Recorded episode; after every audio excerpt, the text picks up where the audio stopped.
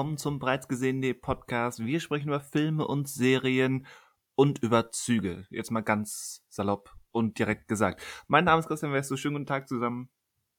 Guten Tag, Herr Vestus. Mein Name ist Daniel Schinzig und ich finde toll, dass dieser Podcast immer mehr an Zugkraft gewinnt. Ha. Das ist ja toll. Aber, Daniel, hast du auch deine Fahrkarte dabei? Das ist nämlich hier eine Und- Fahrkartenkontrolle. Und abgestempelt. Achso, gut, sicher. Aber wer, also, Wer genau, macht denn erst- sowas noch? Genau, also wer Das lohnt sich ja Ich, äh, finanziell ich- gar nicht mehr. So ein Einzelfahrschein abgestempelt, das ist ja, also, ja. Ja, fuck the system. Ich, ich, äh, äh, ich stempel auch Einzelfahrkarten ab. Du Fahrkartenterrorist. Anarchist. Fahrkartenanarchist. War schön mit euch. Ich muss jetzt, ich muss Alles jetzt, zum, zum Thema Züge und Fahrkarten gesagt. Ich muss, ich muss jetzt einmal weggehen. Ähm, mein Zug könnte in den nächsten drei Stunden kommen. Darf ich nicht verpassen. Fürchte etwa Zug, äh, Fatigue. Fatigue. Ja, aber dazu, dazu kommen wir später. Bezug, ja. Oh Gott. Ich, ich, ich spare mir jetzt das dumme Wortspiel. Nein, äh, ich glaube, wir sind gerade erst dabei, uns warm zu machen. Hau raus. Nein, mit Fatigue. Fatigue, ich hab dich lieb, aber Fatigue. Geh. Ach, Fatigue. Hau ab. Ach so. Ah, großartig. Ja. Aber bevor wir hier aus der Bahn geworfen werden, Ja. Podcast. Hast, hast, du- hast du jetzt Applaus erwartet oder was? nein, ich wusste einfach nicht, wie ich weitermache. Nein, der Podcast Ähm, ist ein Trinkspiel und nach jedem Wortwitz ist Zeit, einen Shot zu nehmen. Deswegen hört den Podcast auch niemand länger als Aber- eine halbe Stunde. So ist es, aber ähm, äh, egal wie groß das Glas ist, du musst das, was drin ist, in einem Zug nehmen. Prost. Ja. Prost. Oh, bei mir ist es heißer Cappuccino. Das ist vielleicht nicht so Mit Schuss. Gut. Ah, nee, äh, ohne, ohne Schuss. Der Schuss kommt erst äh, nach dem 1. Dezember, finde ich. Also Schuss. Aber dann täglich. Ja, hallo, natürlich. Doch irgendwie auf Weihnachten vorbereiten. Man muss sich Weihnachten schön saufen. Für manche Menschen bedeutet das das, das Gleiche, ja. Ähm, ich weiß noch, letztes Jahr hatte ich äh, so, einen, so einen lustigen Schnaps-Adventskalender. Schnaps. Schon. Hattest du nicht so einen Nerd-Adventskalender? Ja, den habe ich auch, ja. Den habe ich aber auch wieder. Das muss, ähm, Den musst du dir schön. Sachen. ja, ja, genau das. Ich liebe es, mir Scheiße äh, zu besorgen und ähm, dann gebe ich noch mehr Geld aus für Alkohol, damit ich mir die Scheiße schön trinke. Ist doch super eigentlich, ein tolles Konzept, finde ich.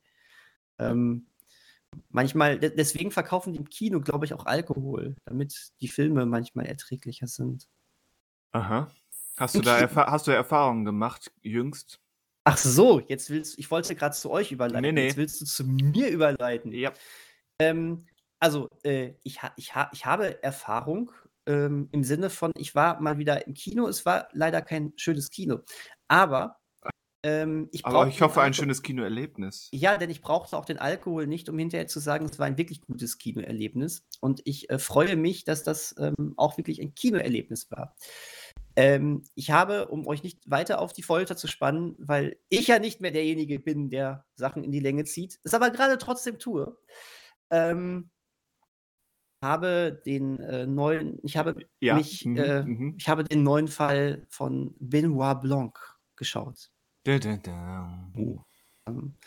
Ähm, und war sehr angetan davon. Äh, Glass Onion, A Knives Out Mystery, wie er hier im Deutschen so schön heißt. Ich sehe gerade laut Wikipedia auch im Originaltitel, aber irgendwie glaube ich, ich glaube, es ist nur der deutsche Titel. Ist egal. Nein, nein, ist es nicht. Ist es wirklich auch der, okay. Ja. Der Originaltitel Da hat mich der Abspann gestern bei dem Film verwirrt. Auf jeden Fall, Glass Onion ist der zweite Teil von Ryan Johnsons Knives Out, den ich ähm, Anfang 2020, kurz vor Beginn der Pandemie, ähm, schon sehr, sehr, sehr gemocht habe. Ich weiß noch, es war der erste Film, den ich 2020 gesehen habe im Kino und gedacht habe, wenn das Kino ja so weitergeht, wird's geil. Dann kamen auch noch ein paar Highlights und dann kam, reden wir nicht drüber. Ähm, Ja. Genau. Äh, aber auf jeden Fall ähm, ist das aber eine wunderbare Brücke, die ich mir aufgebaut habe, denn der zweite Fall von Knives, of, Knives Out Genau, der zweite Teil von Knives Out, nicht Knives Out Mystery, der zweite Teil von Knives Out namens Glass Onion spielt nämlich mitten im Jahr 2020 und damit mitten in der Corona-Pandemie. Und äh, äh, Benoit Blanc, wieder gespielt von Daniel Craig, hat Langeweile, weil er keine Fälle lösen kann, weil ja alle im Lockdown sitzen. Und da kommt es ihm gerade recht, dass er ähm, zu einem, jetzt zu einer Art Krimi-Dinner Deluxe eingeladen wird.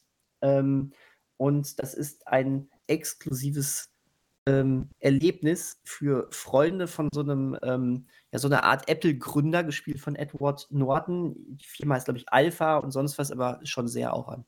Ne? Also ich habe direkt äh, Apple-Verbindungen äh, ähm, gehabt.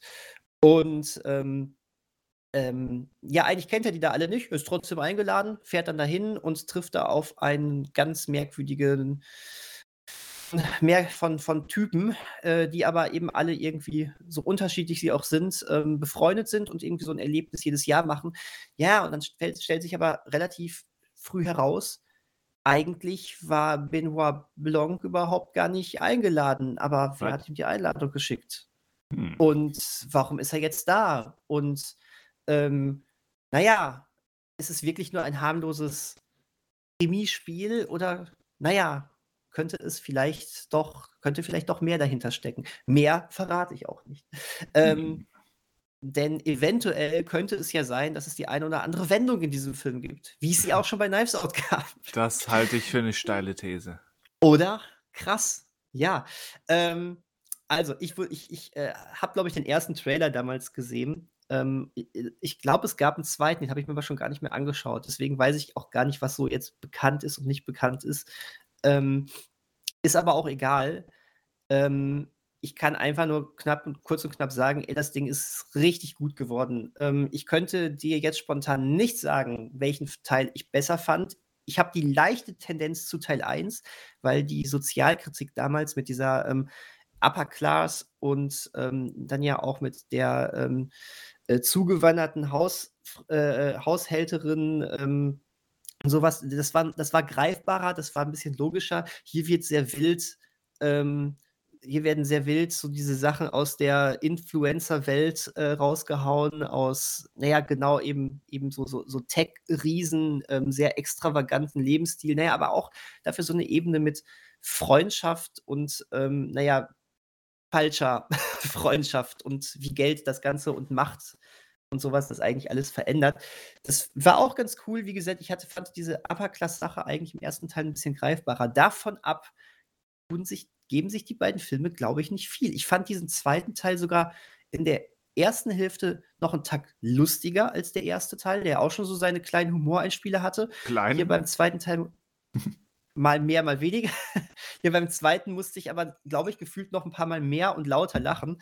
Es wird nicht klamaukig, ne, auf keinen Fall aber ähm, äh, diese, diese, ähm, ähm, diese Story, äh, die ich gerade auch so zusammengefasst habe, ähm, bringt Benoit Blanc äh, erstmal in so eine Außenseiterrolle, so, so ein ähm, bisschen Fish out of water mäßig. Er weiß ja überhaupt gar nicht, was er da macht und äh, findet dieses gefakte äh, Krimi-Spiel äh, auch erstmal ein bisschen merkwürdig und dann merkt er immer mehr, oh, da ist doch irgendwas. Und das, das gibt so herrlich absurde Szenen ähm, wie er, und er hat auch ein, er hat ein so großartiges Strandoutfit, der Wahnsinn.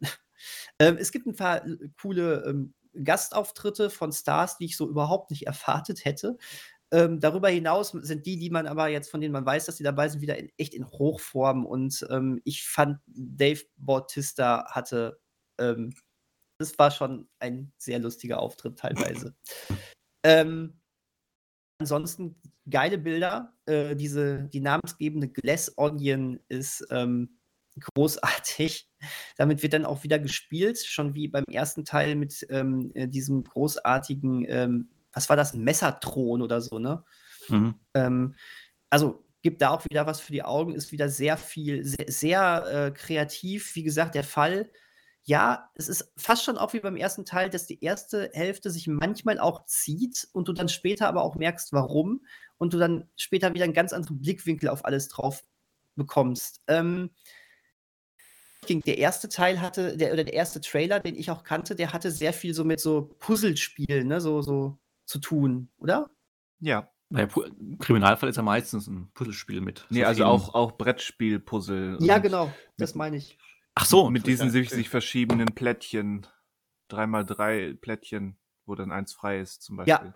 Ja, Ah. ganz genau. Das hat bei mir ein bisschen andere Erwartungshaltung hervorgebracht, äh, weil ähm, das spielt keine Rolle im Film. ähm, das, ist, äh, das ist in den ersten zehn Minuten abgehakt. Das habe ich, ich hatte gedacht, der Film geht da drauf. Dass ich aber ziemlich enttäuscht war, spricht für den Film. Tolles Ding, er ist ähm, So ziemlich enttäuscht warst, sprich, spricht für den Film. Tolles Aha, Ding. Interessant. Moment, dass ich davon nicht enttäuscht war, Ah. habe ich gesagt. Nee, das nicht, Also- das, das nicht fehlte. Entschuldigung, liebe Hörer, ich wollte euch alle nicht äh, verunsichern. Christian und Manuel dürfen verunsichert sein, euch aber nicht, denn ihr liegt mir am Herzen. Ähm, ich habe natürlich gesagt, ähm, dass ich äh, äh, eine andere Erwartung hatte, dass ich trotzdem nicht enttäuscht war. Das ist, ne? äh, spricht natürlich sehr für den Film. Also, Ähm, deine Erwartung war eigentlich enttäuscht zu werden. was, was willst du? Meine Güte, ich, ich, ich, hatte, ich habe gedacht, es kommt mehr mit diesen Rätseln. Es kam nicht so und ähm, ich, ich war trotzdem voll im Film drin und es war mir egal, dass das nicht mit den Rätseln so drin war. So, jetzt So. versteh, Okay. ja, verstehst du es? Gut, perfekt. Ähm, also, der, der Film ist, äh, ist, in den, ähm, äh, ist im richtigen Maße, fühlt er sich wie der erste Teil an äh, und äh, im richtigen Maße fühlt er sich anders an. Das ist also eigentlich genauso, wie ich es mir von so einer Fortsetzung wünsche. Die haben nicht nochmal genau das Gleiche gemacht. Man fühlt sich trotzdem irgendwie heimisch, wenn du den ersten Teil mochtest. Ähm, und ja, riesengroßer Spaß und ich freue mich schon, diesen Film nochmal zu sehen, was ja früher, als man annimmt, möglich ist, denn der Film ist jetzt nur in ausgewählten Kinos für eine Woche zu sehen. Das heißt, ihr habt tatsächlich, wenn dieser Podcast erscheint, noch ein paar Tage Zeit. Ähm, er startet dann regulär am 23.12. auf Netflix. Ähm, ich fand es geil, diesen Film jetzt doch noch auf der großen Leinwand gesehen zu haben, auch wenn es kein großes Blockbuster-Spektakel ist, aber es war, dass solche Filme gehören halt einfach irgendwie auch auf die Leinwand und ähm, aber hey, ihr könnt ihn kurz vor Weihnachten dann, dann schon sehen. Es ist toll, riesengroße Empfehlung von mir. Ja, War das Kino denn gut gefüllt? Also, nein, war ein, nein, war kein, okay. Aber das liegt eher an, auch an dem Kino. Es war, glaube ich, kaum jemand, es waren auch nicht in den anderen Filmen viele Leute da. Jetzt bei uns saßen vielleicht 20 Leute drin oder so. Aha. Aber ja, da müsste man gucken. Der erste Teil hat jetzt hier aber auch in Deu- Deutschland zumindest nicht die Massen ins Kino gezogen, oder? Ja, war, also ich weiß gar nicht. Schon genug. Also ich glaube, seine, lief, seine anderthalb bis zwei Millionen hatte er damals. Hm, okay. Hatte, ich wusste es gar nicht mehr. Das also ist so ist, jetzt, ist jetzt geschätzt, aber. War wahrscheinlich einer der erfolgreichsten Filme 2020, weil er kaum was lief. Ha. Ja, ja. Ja. Wahrscheinlich. Na egal, auf jeden Fall, ähm, ich freue mich, also ich freue mich sehr darauf, noch mehr von Benoit Blanc zu sehen. Und Hier, ein 1,2 dritter Millionen Film- Zuschauer hatte er. Okay, okay, super. Platz 5 im Jahr 2020. Ja. Teil 3 hat dann, kriegt dann neun Titel und heißt A Glass Onion Mystery. Der heißt dann irgendwie bla bla bla ähm, äh, äh, Glass Onion Knives Out Mystery.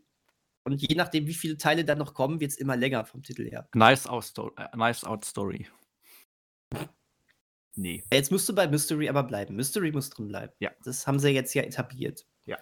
Na egal. Ihr, ich denke, ihr werdet den ja dann Ja. spätestens in einem Monat recht zügig euch anschauen. Ja, er läuft in Bielefeld auch im Kino, aber Bielefeld ist dann doch ähm, nicht mal ebenso erreichbar. Ich war auch am Wochenende im Kino, hab's aber nur bis Gütersloh geschafft. Bielefeld wäre dann nochmal 30 Kilometer weiter. Hm. Äh, ich habe The Menu gesehen. Ah, okay. Ja, cool.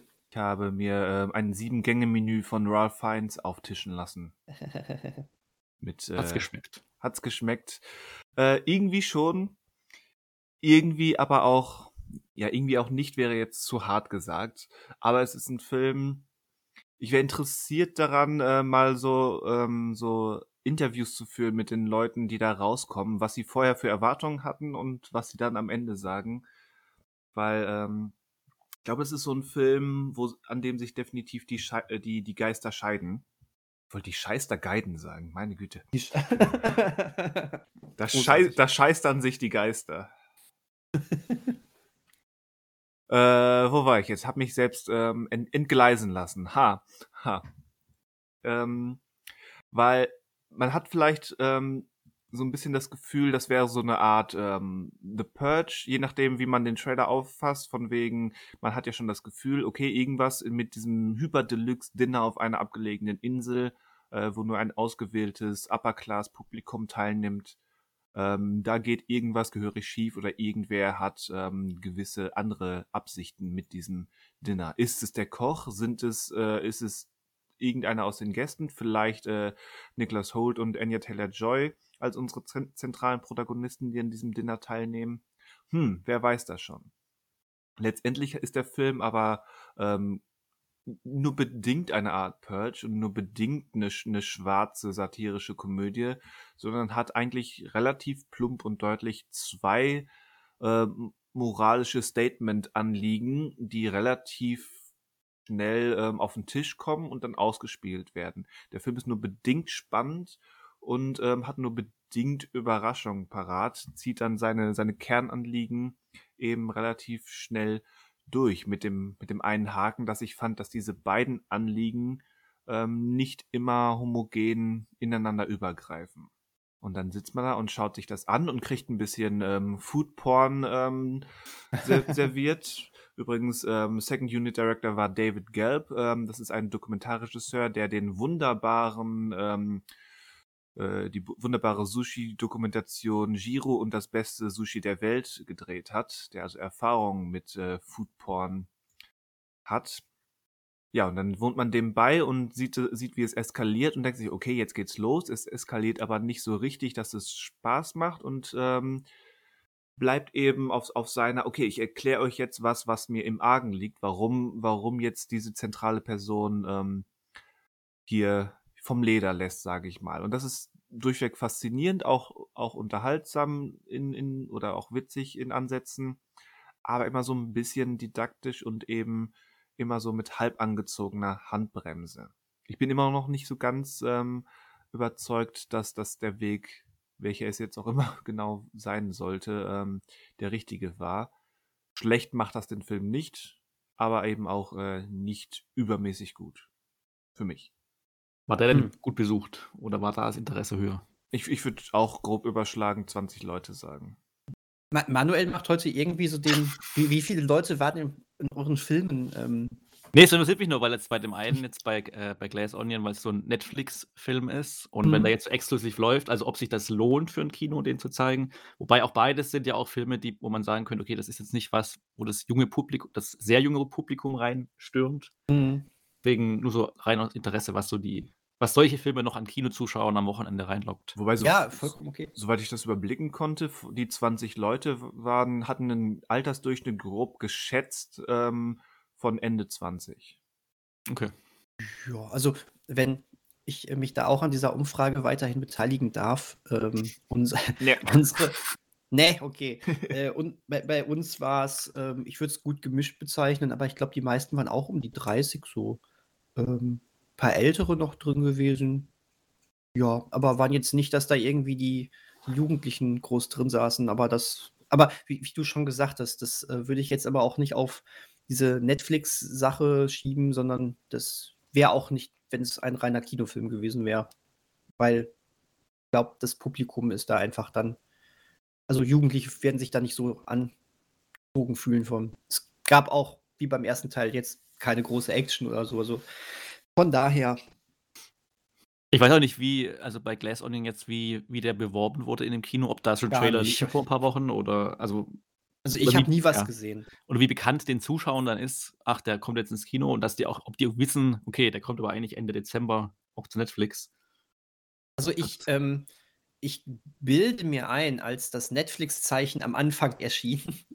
ähm, Nein, zu spät dass, äh, dass, dass ich so von hinten gehört habe, Netflix. Also so nach dem Motto, also so ein bisschen überrascht, aber ach, mhm. jetzt sind die auch im Kino so in der Art. Also weiß ich nicht. Okay. Netflix hatte übrigens dann für, fürs, das ist das erste Mal, dass ich so ein Netflix-Ding im Kino gesehen habe. Zeichen war so ein bisschen ausgespielt. Ich dachte erst, wir wären bei Marvel oder so, weil, weil, weil ähm, diese äh, verschiedenen roten Fäden, die dann am Anfang sind, die sind dann erst noch so dreidimensional und dann zoomt das rein und raus und dann kommt das N erst. Und, wow. Wahrscheinlich das Thema, das dann Hans Zimmer dafür geschrieben hat oder erweitert hat im Kino, meine ich. Also im. Wow, ähm, da habe ich nicht drauf geachtet. Er steht wahrscheinlich nicht dran, aber ich glaube, er hat, hat da, glaube ich, was gemacht. Also wenn man zu Hause schaut, kommt dann nicht dieses ja. lange Logo, aber. Okay, ich habe, da habe ich nicht drauf geachtet. Aber The Menu ähm, finde ich, ähm, find ich spannend. Ich habe jetzt schon viele, äh, ähm, ja, so, so Meinungen gehört, dass das Ganze so halb gelungen sei. Ich habe immer noch wahnsinnig Interesse dran. Also ja. abhalten würdest du mich jetzt nicht, Nein, oder, tu, tu, es. Okay. Hm? Tu es. Ich glaube ich glaub nicht, dass ich es im Kino jetzt schaffen werde, leider. Aber wobei, mal, mal schauen. Gucken wir mal. Also der, Aber, ist, der ist in seiner plumpen Art irgendwie auch ähm, ganz, ganz fesch. Mhm. Und am Ende hat man Lust auf ein, eine bestimmte Art von Essen. Okay. Oder wenn, wenn nicht, sagt das was über, über deine, deine Ideologie aus. oh. Okay, das, äh, gut. Ich verstehe, ich, ich erahne gerade, was du mit plump meinst. ja, vielleicht auch ein bisschen gefährlich, aber egal. Äh, ich bin sehr gespannt. Ich meine, früher oder später werde ich ihn definitiv mal sehen. Äh, hat man, verliert man denn bei dem Film an Spaß, wenn man ihn dann nur zu Hause guckt, oder? Glaube ich nicht. Weil ich gerade sehe, der ist ja hier, ist ja auch Disney dahinter in Deutschland, ne? Also ist es denn ja. Disney Plus zeitnah wahrscheinlich? Ja, wahrscheinlich, wahrscheinlich im Januar oder Februar. Kannst du den wahrscheinlich streamen. Und dann direkt essen also. zu Hause. Wenn dir jemand immer die passenden Gerichte da reinbringen würde. Das ist halt auch gerade die ersten, ähm, das sind halt auch so richtig verkünstelte, ähm, ähnlich wie bei, bei ähm, Pig, überhaupt ähm, Pig und The Menu im, als, als Partnerfilme macht Sinn. Mhm. Das wäre so lustig, wenn dann äh, in der After-Credit-Scene von The Menu ähm, reinkommt. Wer kommt rein? Wurde zensiert gerade ein. Wurde, wurde zensiert, ja. N Nicolas Cage. Okay. Genau, und dann stellt sich raus, er war eigentlich die ganze Zeit der Koch. Ralph Fiennes zieht sich die Maske vom Kopf und tada, ich bin Nicolas Cage. Ja, ja, ja, meisterhaft.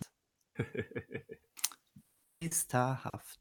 Naja, apropos äh, After Credit und Weihnachten. Und Nicolas und, Cage. Und nee, und Dave Bautista. Und äh, erwartet werden, oh, enttäuscht, zu, oh, äh, erwarten, ich, enttäuscht zu werden. Oh ich habe hab eine Befürchtung, was jetzt kommt. Ja, das hat er extra gemacht, einfach nur um, um zu lästern. Oh je. Ich habe mir das Holiday Special angeschaut von den so, noch, Galaxy. Noch, noch, noch, vor dem ersten Advent guckt ihr ein Weihnachtsspecial. Ja, um reinzukommen in den ersten Advent. Ich, ich, hab's, ich hab's auch gestern angeschaut, ja. Ach, leckt mich doch. ja, es, ist halt, es war halt da. Es war halt da, ja. Das sagst du, sagst du das auch zu Spekulatius, der Anfang August im Laden steht? Manchmal. Bist ja pervers. Ja. Ja. Ähm, ja, so, so Manuel, wie war das denn? Zum Holiday Special. Ähm, ich fand's eigentlich ganz nett, um das mal so äh, direkt aus, am Anfang auf den Punkt zu bringen. Aus deinem Mund ist das quasi Euphorie. Genau, ähm, weil ich das ja auch so, also ich hatte da, die Erwartung war dann eher enttäuscht zu werden oder halt nicht unterhalten zu werden. Aber ich glaube so, das hatte ich glaube ich damals, als wir über Warner und James Gunn gesprochen haben, die Guardians-Filme sind so die, sind so die, gerade den zweiten Teil, die ich eigentlich so als was Positives mit rausnehmen würde von den Marvel-Filmen, von den letzten. Und auch hier ist es so, ich habe mir dann während dem Schauen mal kurz so vorgestellt, wenn das jetzt nicht in diesem Guardians-Kosmos spielen würde, sondern gerade jetzt, keine Ahnung, Thor und noch irgendeinen Hans, also was ich, Ant-Man, die Geschichte erleben würden, dann wäre es, glaube ich, wieder nerviger, weil ich glaube, dass James Gunn so der Einzige ist, der mit seinen Figuren, aus meiner Perspektive, so selbstironisch was machen kann, ohne dass ich genervt davon bin. Und ähm, so ist es halt. Also die Geschichte ist äh, relativ einfach zu erzählen oder einfach äh, aufgebaut, dass äh, der, wie, heißt, wie heißen denn die Figuren? Also genau, Dave Bautista ist der Drax und, äh, ah, und, guter Start, guter Start. Und Mentis ähm, merken oder dass äh, ein, auf der Erde jetzt eigentlich Weihnachten ist und dass aber Peter halt äh, Weihnachten immer als etwas äh, nicht ganz so Schönes ähm, in Erinnerung hat. das wird auch am Anfang ganz kurz gibt so einen Prolog, der quasi als, äh, Zeichentrick dargestellt wird, wie er also wird ein scheinbarer Prolog vorangestellt, wie er Weihnachten früher erlebt hat, zusammen mit der Figur von Michael Rooker, die hier nur Yondu. äh, genau, Yondu, danke, die hier nur als Gerne. quasi Zeichentrickfigur auftritt. Und, ähm, sie möchten ihm halt ein schönes Weihnachten bescheren und entscheiden sich deswegen, äh, auf die Erde zu fliegen und Kevin Bacon, also den Schauspieler Kevin Bacon, zu entführen und ihm als Geschenk mitzubringen. Guter mehr ist Plan. es Guter ja. Plan. Viel mehr ist es auch nicht. Ähm, also der der Trailer hat ja der glaube ich knapp Minute ging oder so was, hat ja auch schon diese Prämisse vorgestellt und mehr ist es auch nicht, weil die Folge geht auch nur ich glaube, ohne Abspann sind's nicht ganz 40 Minuten oder gerade so Mhm. 40 Minuten. Ähm, aber es ist, wie grade am Anfang gesagt, es ist eigentlich ganz nett. Es sind 'n paar nette Gags dabei. Äh, es gibt so 2 längere, ähm, Szenen, wo einfach 'n Weihnachtslied gesungen wird oder Weihnachtslieder gesungen werden. Ähm, deswegen, der ist schon so deutlich Holiday Special und will einfach nur auf Weihnachten einstimmen und die Geschichte tut es keinem weh. Ich glaube, eine Sache, die man in dem Film erfährt oder was heißt Film, in diesem im Special erfährt, ähm, was die Figur von Mantis betrifft. Ich weiß gar nicht, ob das jetzt was Neues ist für uns als Das ist Zuschauer. was Neues. Okay. Ähm, und was ich auch gefragt hatte, ähm, das weiß ich jetzt aber gar nicht mehr, wie so die Zeitlinien und Paralleluniversen sind. Ähm, die Erde, auf der die auf der die landen, um Kevin Bacon, äh, zu entführen, ist ja unsere Erde. Aber die wissen ja schon also genau, die Avengers gibt's ja da, das sieht man ja auch in Szenen.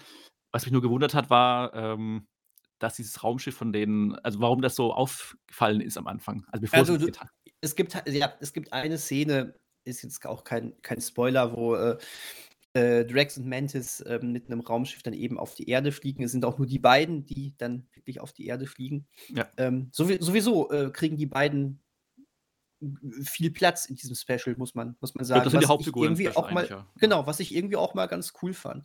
Und ja, äh, Drax hat vergessen, den Tarnmodus von dem Raumschiff dann einzuschalten, natürlich. Und da gucken die ganzen Menschen dann sehr, ähm, ähm, so schockiert nach oben. Da das hat da da bin ich auch 'n bisschen drüber gestolpert, weil ich dachte: „Ey, ihr müsst doch mittlerweile langsam außerirdische Invasionen gewohnt sein“ und ich habe schon ganz anderes gesehen. Ich ich glaube ich glaube eher, dass es dann auch so gedacht war, dass sie dachten, es wäre wieder mal 'n Angriff, weißt du? Ich glaube ihr nicht, ja, dass es das dass ja es 'n nicht Schock war, dass: „Oh, oh Gott, ein Raumschiff, außerirdisches Leben.“ Äh, ich glaube wirklich, es war eher: „Oh, oh, Raumschiff, scheiße, äh, nicht schon wieder.“ Ah, okay. So in der Möglicher Art. Weiß ich nicht. möglicherwei Äh, möglicherweise sind die Dimensionen dessen, was seit 12 Jahren oder 14 Jahren auf dieser Welt passiert, in der Öffentlichkeit im MCU einfach auch nicht besonders groß ausgespielt worden. Ja, aber guck mal, der Und Angriff und auf man New York von Avengers 1 würde ich sagen schon. Und, äh, Ja, aber hat das Auswirkungen? Normalerweise wird das die Welt auf 'n Kopf stellen. Ja, Und und okay, und gut. spätestens die die 5 Jahre schwupps die halbe Welt, ähm, fehlt, ähm, würde auch alles auf 'n Kopf stellen. Ja, Eigentlich natürlich. Also da da Aber macht ich es ich sich ich Marvel ich das MCU glaube halt einfach und, äh, nu nutzt unsere immer die Gegenwart mit so 'n paar, ähm, Ausschmückungen, die so 'n bisschen Kontext machen. Voll vollkommen richtig, sind aber für Mhm. mich 2 verschiedene Sachen, weil äh, wenn du jetzt einfach nur wenn die einzige Sache ist, dass die Leute dann 'n bisschen schockiert nach oben gucken, weil da jetzt 'n Raumschiff ist, das ist etwas, was äh, was sich Marvel auch leicht machen könnte, wenn sie's anders handhaben wollen würden. Das hat ja keine Auswirkungen, ne? Ähm, deswegen, ich ich habe es mir jetzt tatsächlich so erklärt, meinetwegen auch schön geredet, dass dass die wirklich jetzt dachten: „Ist das jetzt was Gutes oder was Schlechtes?“ Deswegen so schockiert geschaut haben. Aber ja, ich bin auch erst drüber gestolpert, weil die sahen ja schon eher so aus wie: „Es gibt außerirdisches Leben.“ So in der Art, ne? Ähm, ja gut, war war halt auch nur 'n Gag, ne? Ist ja Genau, deswegen hinterher auch aber nix das draus ist also, ist nett glaube ich, das, was man darüber sagen kann und lohnt sich jetzt anzuschauen zu der Jahreszeit.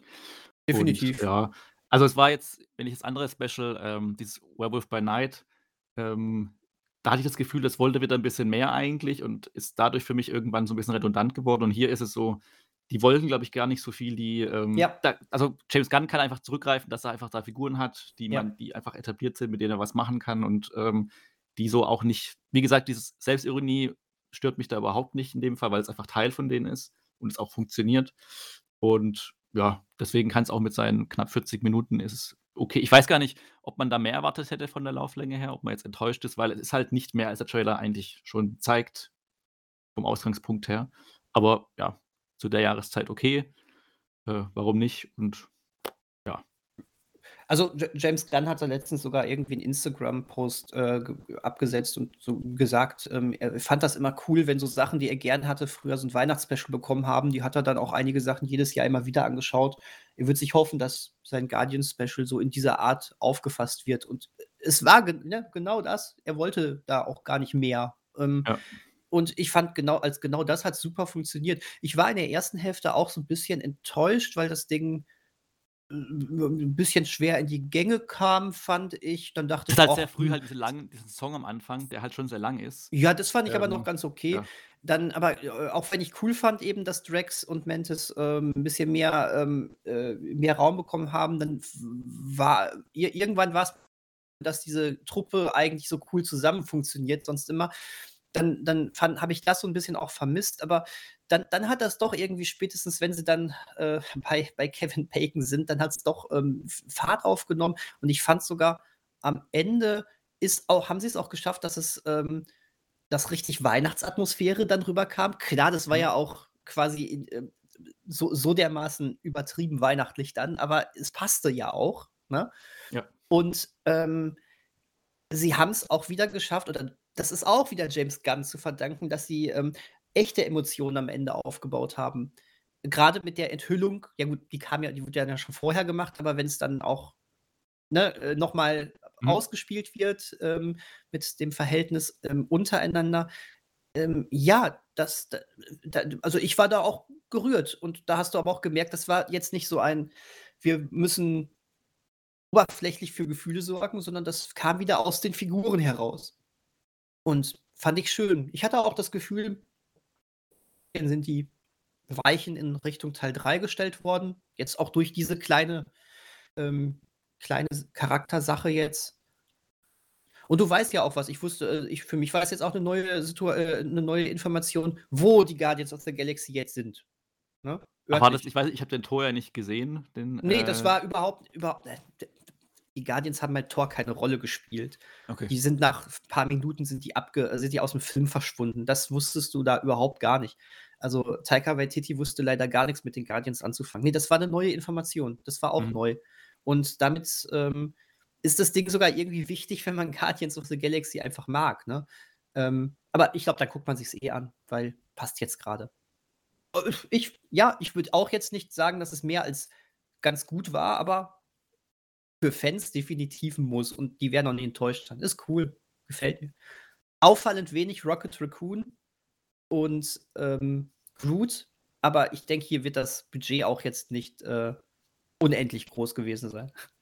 Ja, wahrscheinlich einfacher gewesen ohne die animierten Sachen da. sie sind, ja, genügend, ja, sie sind animiert, ja drin. Aber, ja. Sie sind ja, drin, ne? so ist ja, nicht. Aber äh, ne, dass man es einfach weiß, das sind definitiv die Spielen am Rande nur und. Aber ist cool, gefiel mir. Ab jetzt du bei Disney Plus, während der ganzen Weihnachtszeit. Wobei ich dann gespannt bin, ob es im, genau, ob im dritten Teil, also die Information, die man jetzt bekommt, ich weiß nicht, wie wichtig die jetzt ist oder wie, aber ob bei dem dritten Teil dann einfach davon ausgeht, das kennt man. Das weiß man. Dann es wurde jetzt ja nichts offengelegt, was du nicht im, in einem dritten Teil innerhalb von einer Minute äh, ohne ja. irgendwelche Nachteile auch etablieren kannst. Ne? So. Ja. Naja, so kann man auch mal so Marvel anschauen, ohne negativ zu werden. Aber es hängt halt, also bei mir ist es wirklich, es hängt, glaube ich, schon mit James Gunn so ein bisschen zusammen. Auch wenn das so ein bisschen, ja, der ist, der ja meist, also für seinen, wo man immer an Humor direkt denkt und das ja eigentlich das Problem von Marvel ist und äh, er dann aber gleichzeitig die Ausnahme ist, wo es für mich dann funktioniert. Aber, der Humor ist ja nicht gleich Humor. Genau, genau. Ja. Es ist halt, ja. Und James Gunn ist, ich erwähne hier nochmal Peacemaker, einfach sensationell guter Typ. Also, was sagen. Ja, das äh, war zuletzt gesehen war zuletzt gesehen? Zu Hause und nicht im Zug. Nicht im Zug. Nicht ja. im Zug. Boah, wie aktuell wir heute sind. Hä? Da kann die Bahn nicht mithalten. Wie aktuell wir sind? Ach so, so meinst mit zwei Kinofilmen und einem frisch gestarteten Streaming. Ja, Glass Onion, der für die meisten erst im Dezember eine Rolle spielt, The Menu, der noch im Kino läuft und das ganz frisch das Guardians of the Galaxy Holiday Special. Ähm, was ist los mit uns? Ja, weiß ich auch nicht. Ja, also wir, wir, werden, wir werden immer pünktlicher, die Bahn, na, ist was anderes. Ja, wir haben es ja letzte Woche ähm, angedeutet, weil ich mich dazu hinreißen ließ oder äh, dazu genötigt wurde, durch die Deutsche Bahn ein paar Seitenhiebe zu verteilen, weil ich äh, letztes Wochenende vor der Podcastaufnahme äh, das wahrscheinlich, ähm, wie nenne ich das jetzt, ohne zu reißerisch zu klingen, äh, die wahrscheinlich schlimmste Bahnfahrt meines Lebens hatte. Ich finde gut, dass du dich da gezügelt hast. Ja. Z zumindest ist es, ist es die Fa Bahnfahrt, die in Relation zum, zur Strecke und wie lange es eigentlich dauern sollte, ähm, die größte, äh, größte Verlängerung erfahren hat. Also eine Strecke, die normalerweise anderthalb Stunden geht, mit einmal umsteigen, ähm, hat mich letztes Wochenende gut vier Stunden gekostet. Und das war sehr unerfreulich. Mit dem, mit dem Klassiker ähm, Verspätung, Ausfälle, ähm, wir müssen noch 27 ICEs überholen lassen und oh Moment, dieser Zug hat schon eine Stunde Verspätung. Wir befinden uns jetzt eigentlich, was unseren ähm, Fahrplan betrifft, schon wieder aus der, auf der Rückfahrt. Deswegen endet der Zug hier zwei, zwei Stationen vor deiner, und damit ist, bin ich gemeint, vor deiner gewünschten Ankunftsstation. Also muss ich weitere 40 Minuten an diesem Niemandsland-Bahnhof äh, warten, die nicht mal ein öffentliches WC haben. Super. Um dann ähm, auf den nächsten Zug, der regulär über diese Strecke fährt, aber auch schon wieder eine halbe Stunde Verspätung hat, äh, mich weiterführen. Das war sehr unerfreulich. Ich habe es mir letzte Woche im Podcast anmerken lassen. Und da dachten wir, hey, sprechen wir doch mal über Züge im Film. So salopp und seltsam das klingen mag, aber der Zug, nicht zuletzt ähm, der Zug als, als ähm, Maschine der Pionierarbeit im Wilden Westen, wie man vielleicht, wie wir vielleicht gleich feststellen, äh, ist ja schon ähm, immer wieder ein sehr gesehener Schauplatz im Film und heute sprechen wir darüber. Ja, Mann. Ja, Mann. Ganz zügig machen wir das. Ganz zügig, ja. was, was ist euch zuerst durch den Kopf geschossen, als es darum ging, hey, Züge im Film, kommt sowas vor? Nie gesehen. Meine, erst, meine erste Antwort, nein. Nein, nein, das gibt's nicht. Und damit sind wir nicht. auch durch für heute. Ja.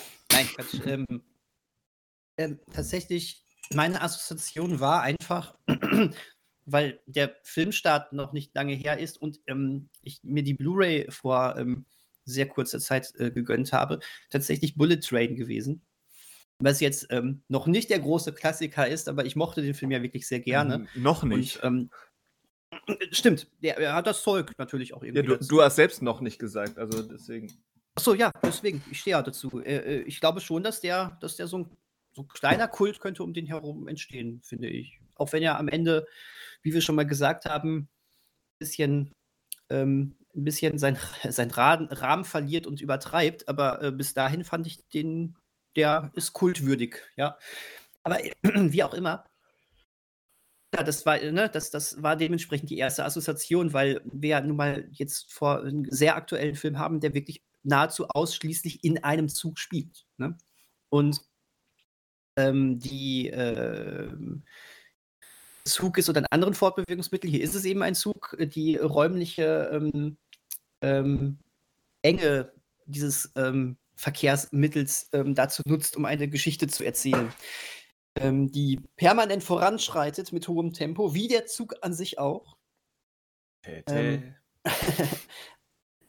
gleichzeitig natürlich, ähm, naja, etwas aus äh, diesem, diesem beengten Raum macht, weil ich meine, du hast nicht viel Bewegungsmöglichkeiten in einem Zug. Das ist ein schmales Wurstding. Ne? Wurstding. Ähm, links und rechts hast du Sitze und du kannst eigentlich nur in der Mitte da durchgehen. Dann hast du mal hier noch so einen coolen ähm, so einen coolen Restaurantbereich, so einen Gastrowagen. Aber äh, ja, viel mehr ist dann ja meistens auch gar nicht. Und ähm, das ist dann natürlich spannend, wenn du in so einem beengten Raum verschiedene ähm, Killer reinpackst und ähm, die verschiedene Missionen haben, die irgendwie doch alle was zusammen, ähm, die irgendwie doch zu, Zusammenhang haben. Und ja, deswegen dachte ich direkt an Bullet Train, den ich hier dann gerne auch nochmal als Empfehlung erwähnen möchte. Und der einiges aus diesem Setting Zug ja auch macht und auch damit spielt. Und sogar in den Dialogen aufgreift, weil einer der Killer ja sehr besessen von Thomas, der kleinen, nee, Thomas, ne? Lukas? Thomas. Thomas. Thomas der kleinen Lokomotive ist. Und Es gibt Lukas, den Lokomotivführer, und Thomas, Stimmt. die, die so, Lokomotive. ich ich habe mich damit schon mal vertan. Thomas auf jeden Fall, Thomas die Lokomotive und wir wissen bis heute, traue niemals einem Diesel. ja. Das ist schon eine Lektion, die wir alle bei Starlight Express gelernt haben. Sowieso und Bullet Train bringt das nochmal auf den Punkt. Also ich habe Starlight Express nie gesehen. Ich glaube sogar, dass die Aussage das Gegenteil davon ist, dass die hoch, hochgerüsteten E- E-Züge die arroganten ähm, Bösewichte sind. Aber wie gesagt, ich weiß es nicht, wie es bei Starlight Express abläuft. Hat den mal irgendeiner gesehen? Nein, Ist Ähm, einer von euch Musicalgänger? Ich war vor 20 Jahren oder so mal drin, ich kann mich aber nicht mehr dran erinnern. Ich war nicht so angetan davon. Das ist ziemlich langweilig. sollte das nicht auch verfilmt werden? Ich Ja, meine, am, besten mit der gleichen Technik wie Cats. Genau, dann, dann anthropomorphe Züge. Ähnlich wie eben Thomas die Lokomotive. Mit dem, Ja, aber- aber mit dem mit- Gesicht von Liam Neeson vorne dran. Boah, mindestens ein, eine Lokomotive muss von Nicolas Cage ge ge gemacht, gespielt Ja. werden. Stell dir Oh. das Cage-Gesicht da vorne an so einer Lokomotive vor. Ja, Manuel freut sich. Ja, das ist dann, also wenn er dann auch singen darf, dann, also, dann ist quasi das ein Welterfolg. Ein Welterfolg, garantiert. Ich war mal, also ich habe jetzt nur gerade gegoogelt, ich war mir echt fast sicher, dass da eine Verfilmung geplant ist, aber ich habe jetzt irgendwie nichts gefunden. Naja, schade. Äh, dann halt nicht. Dann habt ihr es hier zum ersten Mal gehört, die Idee, die jetzt geklaut Sollten wir machen. Sollten wir machen. Äh, Ich bin mir sicher, Nicolas Cage äh, hat Lust. Wenn du ihm zeigst, Also- dass du sein Kissen hast. Ne, Ich habe hier einen Artikel von Juli er mit. 2019 gefunden, der fragt, if Cats is a success, can we get a Starlight Express Movie too? Ja. Ja. Drei Jahre später kann Ja. man sagen, gut, also, Es scheitert an dem ersten Teil des Satzes. genau. Naja, das ist äh, schade. Ich meine, Daniel hat jetzt von, von vielen Killern an Bord des Bullet Trains gesprochen. Wie wär's denn mit einem Fragezeichen ähm, Killer, der jemanden an Bord eines Zuges umbringt und einem Meisterdetektiv, der versucht, dieses Rätsel zu lösen? Da muss man ja ganz vorsichtig jetzt antworten, ne? Weil, Ja, ja, ich, Äh, ja, stimmt. In der Tat. Sehr spoilerhaft jetzt deine Überleitung hier. Oder sie birgt Spoilergefahr. Mord im Orient Express. Ähm, Original Ja. und Remake oder Erst-, Erst und Zweitverfilmung. äh, ich kenne ich kenn leider nur das äh, Remake. Buh. Ähm, Wobei ja, ähm, ich überlege gerade, ob es im Original, außer am Anfang, im Remake gehen sie ja doch nochmal aus dem Zug raus und so weiter. Ich bin mir jetzt gerade nicht sicher, ob im Original, außer am Anfang. wie- Im Original auch- nicht. Im Ja, genau, Original okay. gibt's, da werden sie eingeschneit. Die Sequenz gibt's auch, aber ähm, außer so ein paar Aufnahmen von den Mitarbeitern, die versuchen, den eingeschneiten Zug freizuschaufeln, Mhm. bleibt, soweit ich weiß, alles im Zug. aber es war auch im Remake keine lange Sequenz, dass Es gab, es gab waren, eine oder? el ellenlange Actionsequenz, wo die zwischen, zwischen den, den, ähm, den ähm, Brückenpullen ähm, herumgeturnt sind und dann in so einem Tunnel sich eine Gegenüberstellung geleistet haben. Mhm. Ja, Warum genau. machen die so einen Scheiß? Weil sie es können. Oder weil der. Raum für sie zu eng war, dann doch, der Zugraum. Und sie dachten, sie müssten noch mal ein bisschen raus, ein bisschen Ja. Action draußen Ja, aber machen. das ist ja. Das, das Das ist doch das eigentlich ja der die, Reiz. Genau, Ja, dann, das dann wird die Grundidee ja total verraten. Ja. Ne?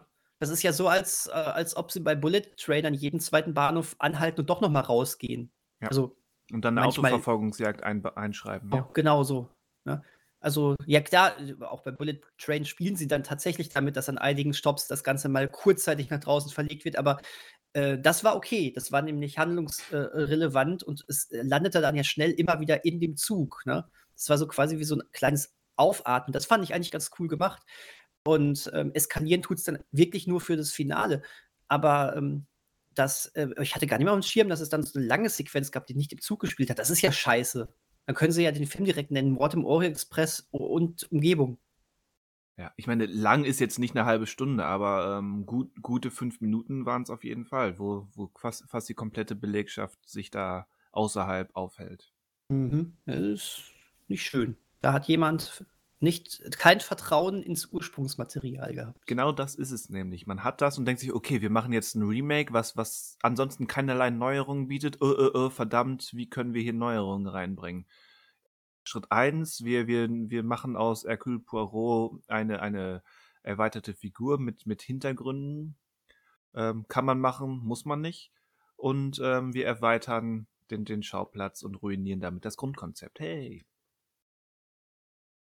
Ja, ist halt anders bei Tod auf dem Nil. Da ist es ja ein Grund, dass man da mal wieder vom Schiff runtergeht. Aber. Da, da waren ja. die Besichtigungen in, in Luxor und Co. Ähm, schon Teil der Romanvorlage genau, der ersten genau. Filmung. Ja. Genau. Ein, ein Schiff ist aber auch ein nicht ganz so beengter Raum wie ein Zug. Ein abgeschlossener Raum, damit kann, also auch wenn du an Deck bist, gar keine Frage.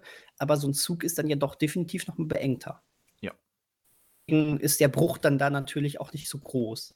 Also bei einem Schiff. Wo, wobei es, es, kommt, es kommt drauf an, wie der Zug aufgebaut ist. Siehe Snowpiercer, der ja äh, mhm. das Konzept des, des Zuges als beengten Raum und als, äh, man, wie hast du es gerade beschrieben, Daniel, links und rechts stehen, Sitz und in der Mitte kann man durchlaufen. Wurst. Das ist ja bei Snowpiercer ein klein wenig anders. Das ist richtig beengt, ist es trotzdem. Auch ein Snowpiercer-Zug ist beengter als äh, jetzt äh, der, der Luxus, Luxusdampfer. Aber ja, klar, Snowpiercer ähm, zeigt natürlich, ähm, wie abwechslungsreich du trotzdem dieses, dieses Setting nutzen kannst. Ne? Ähm, erstmal natürlich ähm, metaphorisch, weil du ja wirklich ähm, von äh, hintersten Waggon bis vordersten Waggon ähm, wirklich äh, arm bis reich hast und das dann auch dementsprechend sich in der Optik der Zuggestaltung ähm, ja. bemerkbar macht. Aber ähm, und, ja, und in der Geografie, weil in welche Richtung ähm, läuft der Film? Von links nach rechts. ja, gut, stimmt. Ähm, ja, aber ne, das zeigt natürlich auch wirklich, wie du damit spielen kannst. Ich finde ja, Snowpiercer wirkt mitunter surreal in ja. einigen ähm, in einigen Sequenzen und äh, in einigen Waggons. Ähm, ich erinnere mich da vor allen Dingen noch, lange her leider, dass ich den Film gesehen habe, der verdient unbedingt mal eine Rewatch von mir. Ähm, äh, ah, Mist, ich habe jetzt, jetzt fällt mir der Name nicht ein. Die Schauspielerin. Alison Pill als, als nein, Lehrerin. Nein, nein. Pill? Pill heißt sie. Alison Pill. Die wir auch aus Devs kennen. Äh, äh, äh, äh, hä? War die die Lehrerin? Die war die Lehrerin. Bin ich, schnee ich jetzt auf den Schlauch? Auch die Drummerin von, von äh, Sex Bomb. Die ist hoffentlich Hä, nicht auf der Schiene. Äh, okay. Jetzt, jetzt bin ich irgendwie so ein bisschen, jetzt gerade bin ich perplex. Ich habe eine, hab eine ganz andere Schauspielerin im Kopf gehabt. Ich dachte, wer, wer, wen hatten dann Tilda Swinton gespielt? Die Chefin, die quasi Margaret Thatcher. Okay. Die die, Pantoffel-Analogie da herausbrüllt. Ähm, ihr seid ein Pantoffel, ihr gehört nach hinten, ich gehöre nach ja. vorne. Sorry, ja, hast, hast, hast voll, voll, vollkommen recht. Äh, ich meinte aber tatsächlich noch Alison Pill. Auf jeden Fall diese Sequenz dann mit äh, ja, sie als Lehrerin, alles ist bunt und äh, ähm, es wird, glaube ich, sogar noch gesungen. Ne? Ja. Äh, krass so ein Fremdkörper im ersten Moment, aber es, es war folgerichtig und passt natürlich. Es ist ja auch so real, wenn man, wenn hm. ein ganzer Waggon, den man offenbar nicht durchschreiten kann, wenn man aus der Schule in, in das ähm, Schlaf- oder ähm, in das, in das ähm, Küchenabteil ähm, gehen will, dann muss man immer die Sauna durchqueren, glaube ich. Ja, ähm, ja, typischer Heimweg halt, ne? Typischer Heimweg. Habt ihr mal die Serie gesehen von Snowpiercer? Einer von euch beiden? Ich nicht. Nee, tatsächlich okay. nicht. Ähm, du mal, oder? Nee, nee, deswegen frage ich, weil ich gerade überlege, okay. wie dieses Konzept halt im, also was die Serie denn eigentlich erzählt. Deswegen hätte mich nur kurz da einen Eindruck interessiert. Mhm. Weil ich so gar nichts von der Serie weiß. Ich weiß, dass es sie gibt, aber ich weiß nicht, was, was da die Prämisse ist von dem Ganzen. Ich glaube, sie ist auch ganz gut aufgenommen worden. Ähm, was ich bis heute nicht durchschaut habe, weil ich sie eben aber auch nicht gesehen habe, ob das jetzt quasi ein Remake war oder ob das Ganze irgendwie doch äh, in Zusammenhang stand mit dem, mit dem Film. Da gab es irgendwie mal verschiedene Informationen. Aber kann ich jetzt auch einfach nicht mitreden. Ne? Ich weiß nur, dass Sean Bean damit spielt. Und Jennifer Connelly. Genau.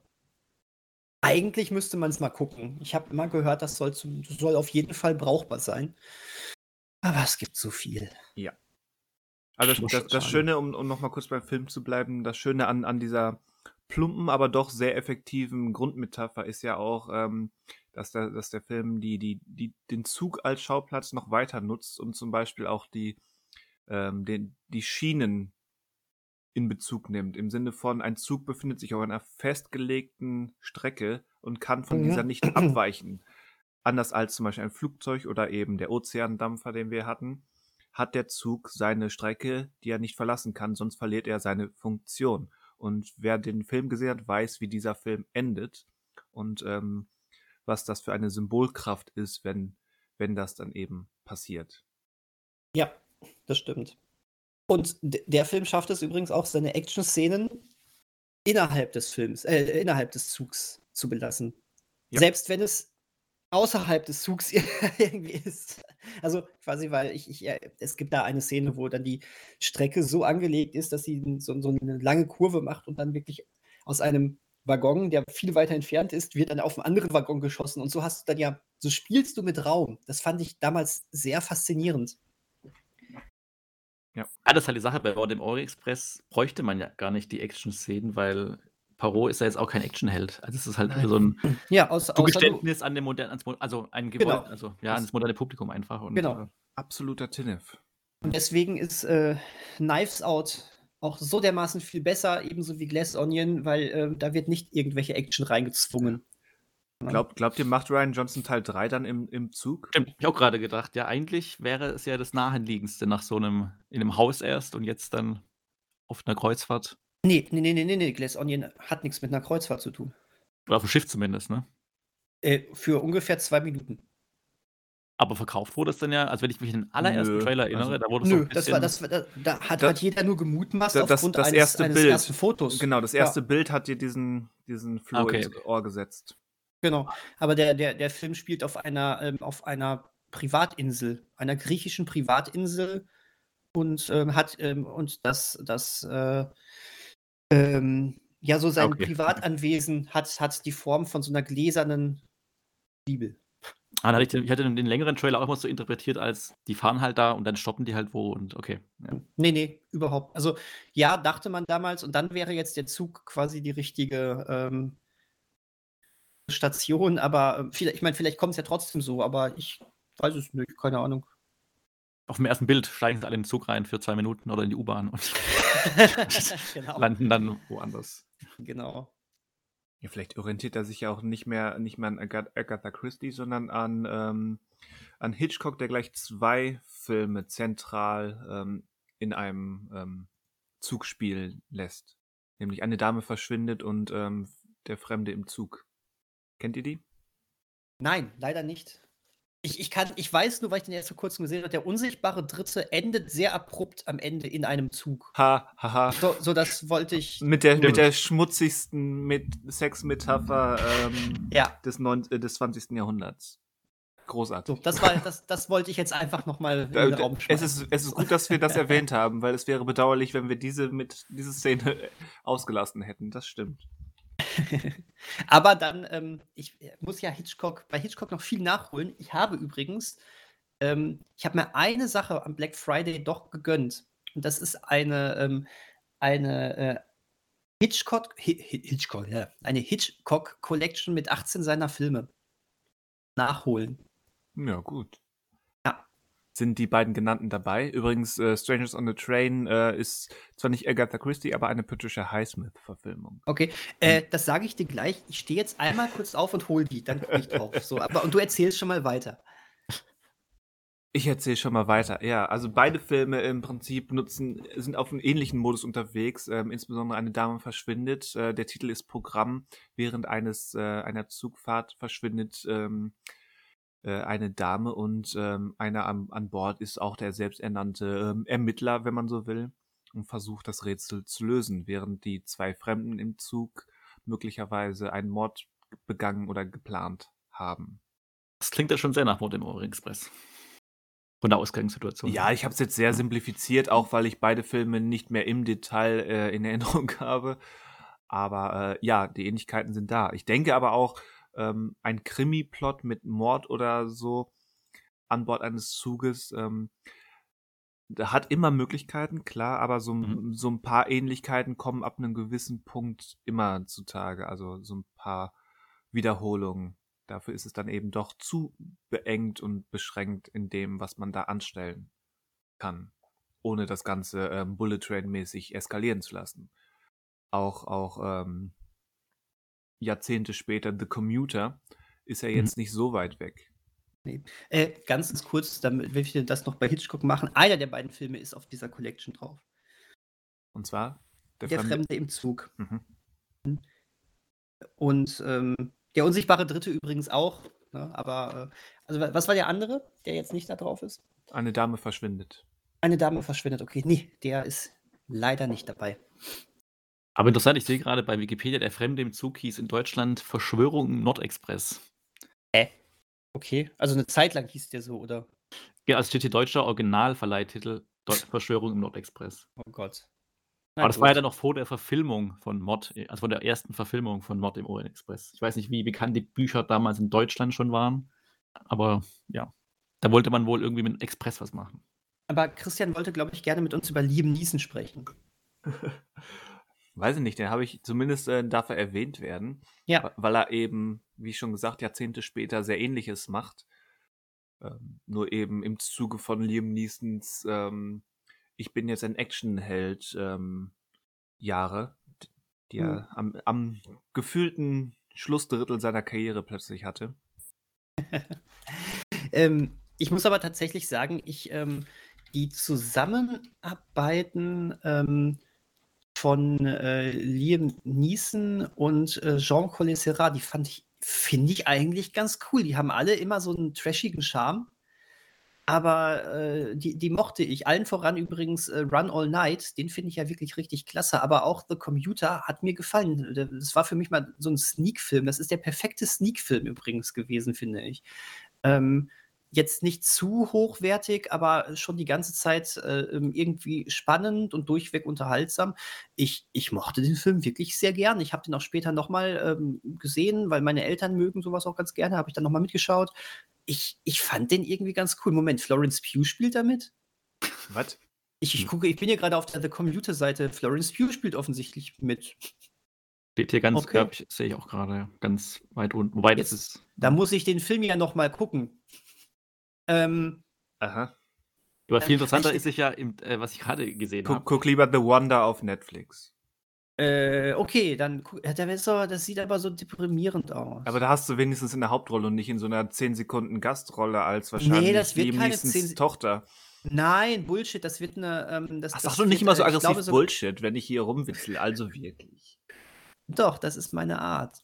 Ähm, Und ich sage dir, dass deine Art scheiße ist. Endlich, endlich sagt's mir mal einer. So, äh, nee, ich glaube, das war, das war eine von den, ähm, von den Passagieren. Ich glaube sogar, dass er mit ihr relativ viel geredet hat, wenn ich mich jetzt dran, e- zurück dran erinnere. Aber e- egal, muss ich vielleicht wirklich mal gucken. Ja. Ich glaube, Ja, Manuel, Manuel- wollte Ja. uns wieder auf die rechte Spur führen. Ja, das glaube ich, das glaube ich auch. Ja, zum einen, äh, ich weiß nicht, du hast, glaube ich, gerade, Christian, eine, einen großartigen Übergang äh, verpasst, da im Deutschen scheinbar der Computer mittlerweile als der Computer der, die Fremde im Zug ausgestrahlt wird im deutschen Fernsehen. Das lese ich hier Echt? gerade. Ja. Oh, wow. Das, Okay. äh, das dürfte Absicht gewesen sein. Wow. Das, ja, das wollte ich noch hier mit reinbringen. Ah, Ich hatte, ja. Ich Für weiß die nicht, Leute, die ich weiß nicht, ob ich damit, machen. damit glücklich bin. Ja, vor allen Dingen wäre, also das ist ja schon mit der Fremde im Zug, aber das, wie auch hier wieder, das junge Publikum, das kennt auch der Fremde im Zug von Hitchcock nicht mehr, weil einen Hitchcock-Film auf dem Streamingdienst sucht man teilweise ja auch vergeblich. Wenn man nicht gerade eine Box wie jetzt äh, Daniel sich kauft, dann Ja, sucht man quasi komplett vergeblich. Also ab und Ja. zu hat Amazon mal so eine nicht synchronisierte, noch von VHS kopierte Version von irgendeinem Film da rumfliegen, aber ansonsten irgendwie schaffen es diese Filme nie irgendwo in Streaming. Ich glaube, eine Zeit lang waren mal mehrere äh, auf Netflix oder so zu sehen, aber keine Ahnung, das scheint, scheint so ein bisschen verschlossen, also unter Verschluss gehalten zu sein oder so. Ja, es müsste halt so einen TikTok-Trend geben mit ah, Hitchcock, äh, wir tanzen zu Hitchcock oder sowas. Oder machen so Schattenspiele wie Hitchcock. Oder zu Hitchcock. Und Ja, dann, Wie auch immer das aussehen soll. ja, und dann irgendwann, irgendwie kriegt man so die Leute wieder ran an die Filme. Also die jungen Leute, aber ja. Sonst, ja, ist es schwer, dass man die dann noch irgendwie damit in Berührung bringen kann. Ach, Ja, junge leider. Leute und alte Filme. Wie gut, dass wir nicht über ähm, die Einfahrt des Zuges in den Bahnhof La Ciotat von den Lumière-Brüdern sprechen. Toller Oh Film. ja. Da hätte. Guckst du dir heute immer noch an, ne? Immer Ja. mal, jeden Tag mal einmal Ein guter Snack. wach werden. Ja. ja, ist so ein bisschen der, der, der, der, der Wecker des neuen Mannes, weißt du? Der Wecker des immer neuen morgen. Mannes. Wirst du immer direkt so zu Tode erschreckt, weil du denkst, du wirst äh, vom Zug überfahren, wenn du Das Hörspiel So, davon, ja. Das Hörspiel, das ja. Hörspiel davon. Ah, das Mhm. war, das war nochmal eine ganz andere Nummer, ja. Dafür Ja, muss gut, man sich aber auch Zeit nehmen. Weil das Ja, Ganze das dauert stimmt. sage und schreibe eine Minute. Ja, es ist, äh, das ist schon krass. Ich finde auch blöd, dass das dann neu vertont wurde mit David Nathan als Zug. Das ist echt ähm, blöd. Badadam. Nein, komm, okay. Was ist es denn? Was äh, für die, die jetzt nichts damit anfangen können? Was, was passierte da? Ja, es ist ein, wie, wie so oft bei den Gebrüdern Lumière, die kann man, die werden gemeinhin als Erfinder der Kamera bezeichnet, auch wenn das nur so halb wahr ist.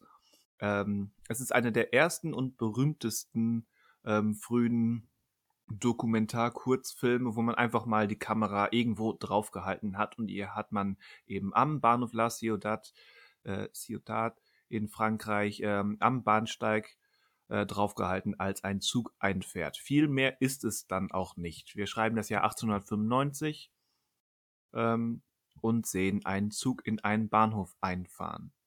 Das hat mehr Handlung als einige Sachen, die wir heute kennen. Okay, Ja. wenn, du, wenn du das sagst. Sag ich. Geile These.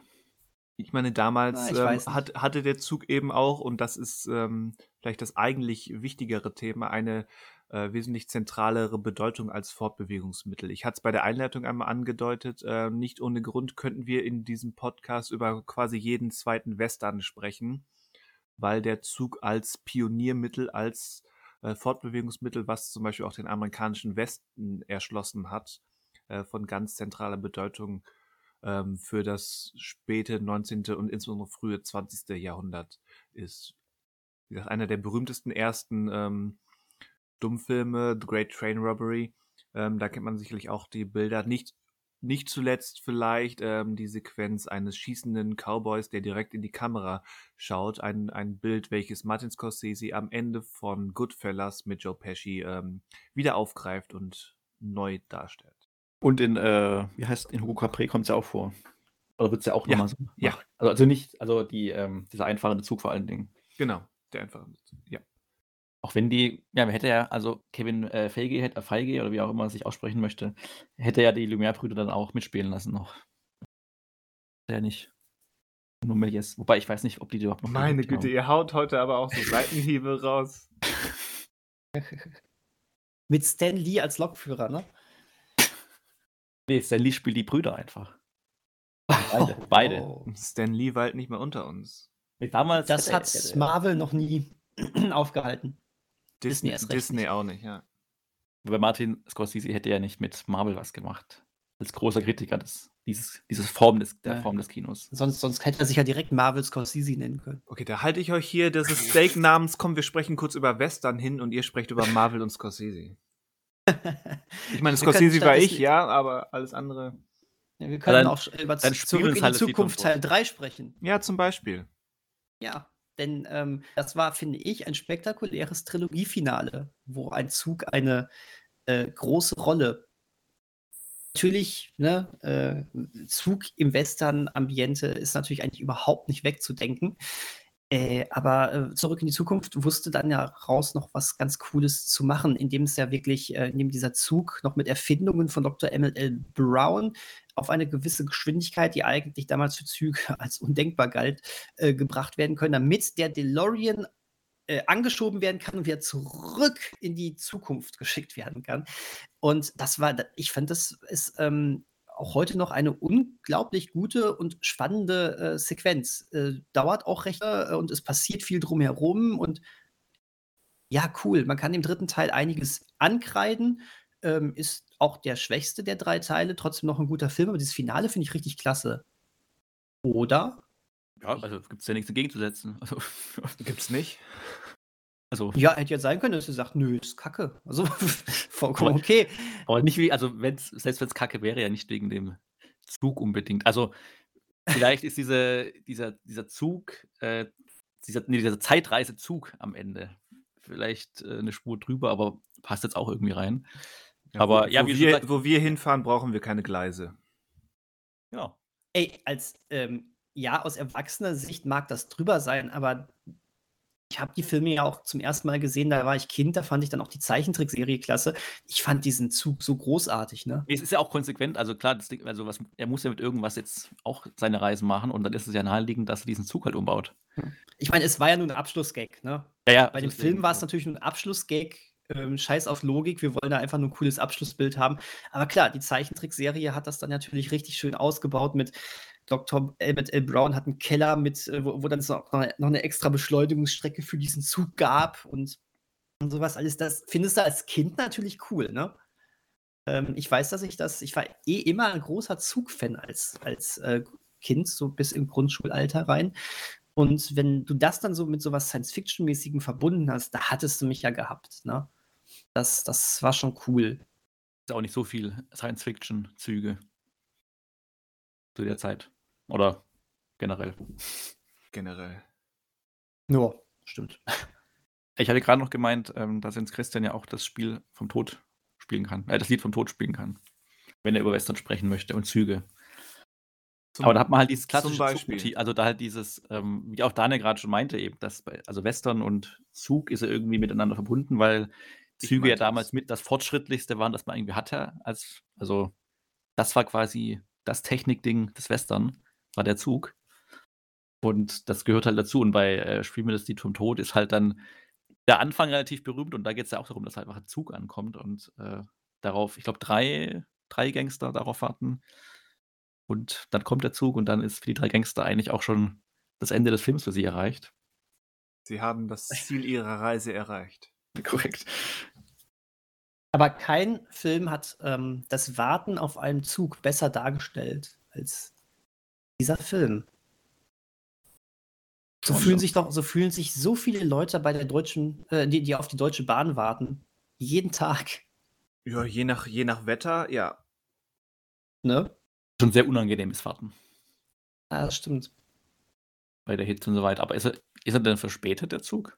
Ja, die sind einfach überpünktlich. Also Ja, es ist ja. halt ein Zug irgendwo im 19. Jahrhundert oder wann das spielt. Ähm, so exakt sind wahrscheinlich die Ankunftszeiten nicht. Und dann warten sie da halt ähm, eine Stunde vorher, damit sie es auch ja nicht verpassen. So ist es. Und die, dieses Warten inszeniert Sergio Leone ja mit all seinem Können und Ennio Morricone hilft eifrig mit.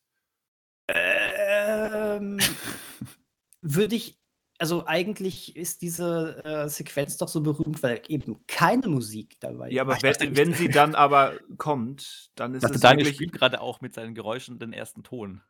Das, das ist dieses erste Mal dieses äh, Motiv. Du hast aber die Eskalation am Ende dieser Das. Sequenz ähm, ist quasi der, der Gongschlag, wenn der Zug einfährt, ist Morricone. Na gut, okay. Oh, apropos Gongschlag, Hm. freut euch, freut euch auf Glass Onion. Dann sprechen wir nochmal über Gongschläge. Fällt mir nur dazu ein gerade. Ähm, wir müssen über Zugüberfälle vielleicht dann auch nochmal sprechen. Denn das ist ja eigentlich auch so eine typische Sache im Western gewesen, dass, ähm, dass äh, ein Zug überfallen wird. Ja. Und das ist, ähm, das ist schön. Das ist ja, das ist dann ja sogar noch hinterher Poetisch. als, als ähm, das ist sogar, sogar äh, immer wieder wird das aufgegriffen, zum Beispiel bei, bei Firefly sogar, was ja letztendlich Science Fiction und Western irgendwie so ähm, optisch und genremäßig verbindet. Da gab es äh, in einer der ersten Folgen dann sogar auch so einen ähm, Zugüberfall, ähm, wo sie dann ein bisschen Science-Fiction-mäßig dann draufgegangen sind. Und dann war es aber noch mit diesem typischen ähm, Mundschutz und auch Cowboy-Hut und sowas. Und ja, das äh, ich, ich kenne nicht so viele klassische Western, leider. Aber ich, man, man kriegt es natürlich genug mit durch so modernere Sachen. Ähm, wahrscheinlich hat diesen Film niemand auf dem Schirm, aber äh, der Film ähm, Shanghai Noon, äh, der, äh, beginnt, der beginnt zum Beispiel auch Stimmt, mit, ja, ja, mit, stimmt, mit, du so, mit so einem äh, Zugüberfall, genau. Äh, wo ähm, Owen Wilson und seine Bande dann die reichen Leute im Zug überfallen. Aber ich glaube, das, das ist auch so ein Ding, was in jedem zweiten oder dritten Western dann stattfindet, oder?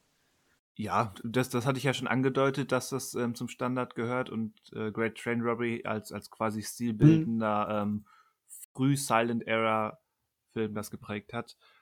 Und dann hat es ähm, gefühlte 100 Jahre später ähm, Andrew Dominic visuell mit großer Zusammenarbeit mit, mit Georgia Deakins in ähm, The Assassination of Jesse James visuell zur Formvollendung geführt, würde ich sagen. Mhm, mh. Danach, danach braucht das eigentlich keiner mehr versuchen. Zumindest nicht im klassischen Western-Szenario. Als modernes Beispiel, weil du es gerade meintest, heutzutage, war das bei ähm, Book of Boba Fett, wo es ja auch diese ja. Zug, diesen Zug ja. in der Wüste und den ja. auch überfallen, genau. Und also da hat man ja später in der Serie auch nochmal dieses Standoff dann auch gehabt zwischen dem äh, zum blauen Bösewichtsfigur, dessen Name jetzt mir wieder entfallen ist, und Timothy Oliphants Figur. Da hat man ja auch, also gerade bei, äh, bei Star Wars hat man ja auch öfters mal so einfach so Western-Motive oder und eben auch dann hier bei Book of War Fett den Zug. Wir dürfen vielleicht hier nicht Lone Ranger vergessen. Das ist das Finale. Das Finale, ja. Nicht nur im, sondern vor allen Dingen auch auf einem Zug und irgendwie auf mehreren Zügen und so weiter stattfindet. Def definitiv. Ähm, der, der Film hat Probleme, aber diese Sequenz äh, mit, der, mit dem Kampf auf dem Zug und der Entgleisung des Zuges, das ist schon allerhand. Oder? Ja, finde ich auch. Das und ist, na, ist, natürlich eine, so würde ich es sehen, und ich glaube, das hat äh, Gore Verbinski damals auch bestätigt, ähm, ein, ein, er zieht seinen Hut vor ähm, Buster Keaton, der mal wieder 100 Jahre vorher auch ähm, real auf einem fahrenden Zug herumgeturnt ist in der mhm. General. Mhm. Und, und etwa mit einer, mit einem ähm, Holzbalken, andere Holzbalken, die real vor ihm auf, dem, auf den Schienen und vor dem fahrenden Zug liegen, ähm, hat er die mit dem Holzbalken versucht wegzuschießen, sonst wäre es zum Unfall gekommen. Mhm. Das ist mhm. eben die wunderbare Absurdität ähm, des, des Schaffens von Buster Keaton. Kann ich ja. jedem empfehlen, der General und generell Buster Keaton-Film, auch heute noch. Hm, also ich kenne diese Sequenz zumindest und die ist wirklich fantastisch. Ähm, ganz, ganz großartige Körperkomik auch dabei. Und genau das ist es ja auch, was Gore Verbinski dann ja auch mit äh, Johnny Depp dann da versucht. Und äh, genau. damals hat es auch noch super funktioniert. Also, auch, auch, auch, da, cool. auch, das Baumeln an, an diesen Bewässerungstanks mit den langen, ähm, mit den langen, ähm, wie heißt es, mit diesen Rohren, die da dranhängen, wo er sich mhm. dann im Kreis mhm. dreht, an Ketten mhm. und so weiter. Äh, ja, sicherlich alles, alles eher, eher Erweisungen von, von der General, nur eben 100 Jahre später und ähm, hoch 10, weil heutzutage noch viel mehr geht mit Tricks und Technik. Mhm. Ja, wirklich, äh, kann ich nur jedem empfehlen. Also Lone Ranger sollte man mal gesehen haben. Wie Christian auch schon sagte, der hat Probleme und Längen, aber dieses Finale entschädigt dann auch echt für viel. Also das ist wirklich eine tolle Action-Sequenz und generell eine tolle Sequenz. Ja. Schiebe ich seit Jahren vor mir her, nochmal anzugucken, weil ich den damals auch im Kino sehr mochte und irgendwie an diesem, an diesem Eindruck nichts ändern möchte, indem ich es nochmal anschaue. ja, mal gucken. Kannst ja ansonsten, wenn du eh, eh kennst, einfach nur mal noch mal das Ende gucken oder sowas. Ist ist so gut, aber ich kenne halt nicht mehr so gut. Das ist halt jetzt nur, nur noch. Ist, wann war der? 2013? Ja, ja, schon bald zehn Jahre so. her. Also ja, richtig. So im Detail würde ich den jetzt auch nicht mehr in Erinnerung rufen können. Kurs. Mach es, steig in den Zug. Übrigens, ähm, ein, ein äh, äh, als sehr schlecht geltender äh, später ähm, Western Science Fiction Komödienfilm äh, hat auch einen Zug in der zentralen Rolle und zwar Wild Wild West. ja. Da war doch dieser Zug die Kommandozentrale von Will Smith und Kevin Klein. Ja. Ähm, das, das fand ich, das, ja, das fand ich tatsächlich damals aber eigentlich äh, ganz cool, als jemand, der dann auch immer solche Gimmicks dann mochte. Ähm, da waren noch so viele Erfindungen innerhalb dieses Zuges. Da war doch dann noch irgendwie dieser äh, Pooltisch, ähm, der sich umdrehen konnte und dann bist du unter dem Zug gelandet und ach, was weiß ich, was du da alles noch machen konntest. Ähm, ja, der Film ist trashig, aber irgendwie, irgendwie schlägt mein Herz noch für diesen komischen, nicht guten Film. Ja, zu, äh, sind wir immer wieder auf, äh, auf der Bahnstrecke auch dort.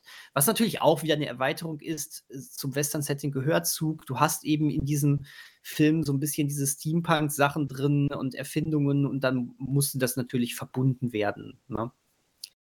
Wo kam denn die Spinne her? Am Ende? Die kam aber nicht aus dem Zug heraus, oder? Nee, das war ja auch eine Erfindung hier von dem Bösen. Okay. Von Kenneth Branagh. Ich weiß jetzt nicht, wie der hieß. Ähm, er hieß ganz, er, hieß, er hieß Loveless, ganz Stimmt, originell. Loveless, genau. Oh Gott. ähm, ja, nee, und der Zug gehörte ja den Guten. Den hat ja Kevin Klein, soweit ich weiß. Zumindest aufgepimpt. Zumindest was. Äh, habt ihr noch was zu Western? Weil ich hätte noch was, was jetzt nichts mit Western zu tun hat. Ich möchte aber ungern jetzt irgendwie da jetzt so einen Bruch machen, wenn ihr noch. Ja, wie gesagt, man, kann, man kann ja nun wirklich jeden zweiten Western, gerade auch in der Hochphase, so in den 40er, 50ern, äh, machen. Wenn sie nicht gerade mit, mit Pferd und Wagen einen Track gen Western machen, dann ist es der Zug. Aber ähm, im Prinzip sind wir durch, auch wenn ich nur jeden empfehlen kann. Äh, gerade jetzt im Zuge, wenn jetzt, ähm, wenn wir über Indiana Jones 5 und James Mangold sprechen, ähm, 310 to Yuma, also Todeszug nach Yuma. Ja, hm. ja, oh ja, stimmt. Der ist gut. Ist richtig gut. Spielt aber auch nicht viel in einem Zug oder an einem Zug. Nein, Hat aber den Zug nur im Namen und. Ja, und rund um, um das, was mit dem Zug passiert. Genau. Als quasi Züng Zünglein an der Waage. Ja, das stimmt. Nee, wo wolltest du denn hin, Manuel? Äh, ich wollte noch einen Film vorschlagen, den wir auch, den ich vor ein paar Jahren mal gesehen habe, was ganz anderes. Äh, und zwar ein polnischer Film. Ähm, Im Deutschen heißt der Der Zufall möglicherweise. Und das Interessante ist, in dem Film geht es um einen jungen Mann, und es gibt quasi äh, drei Versionen seines Lebens, die erzählt werden. Und alle drei Versionen hängen damit zusammen oder haben ihren Startpunkt, ob er an einem Bahnhof einen Zug erreicht oder nicht. Also quasi er ist selbst verspätet und muss einen Zug erreichen.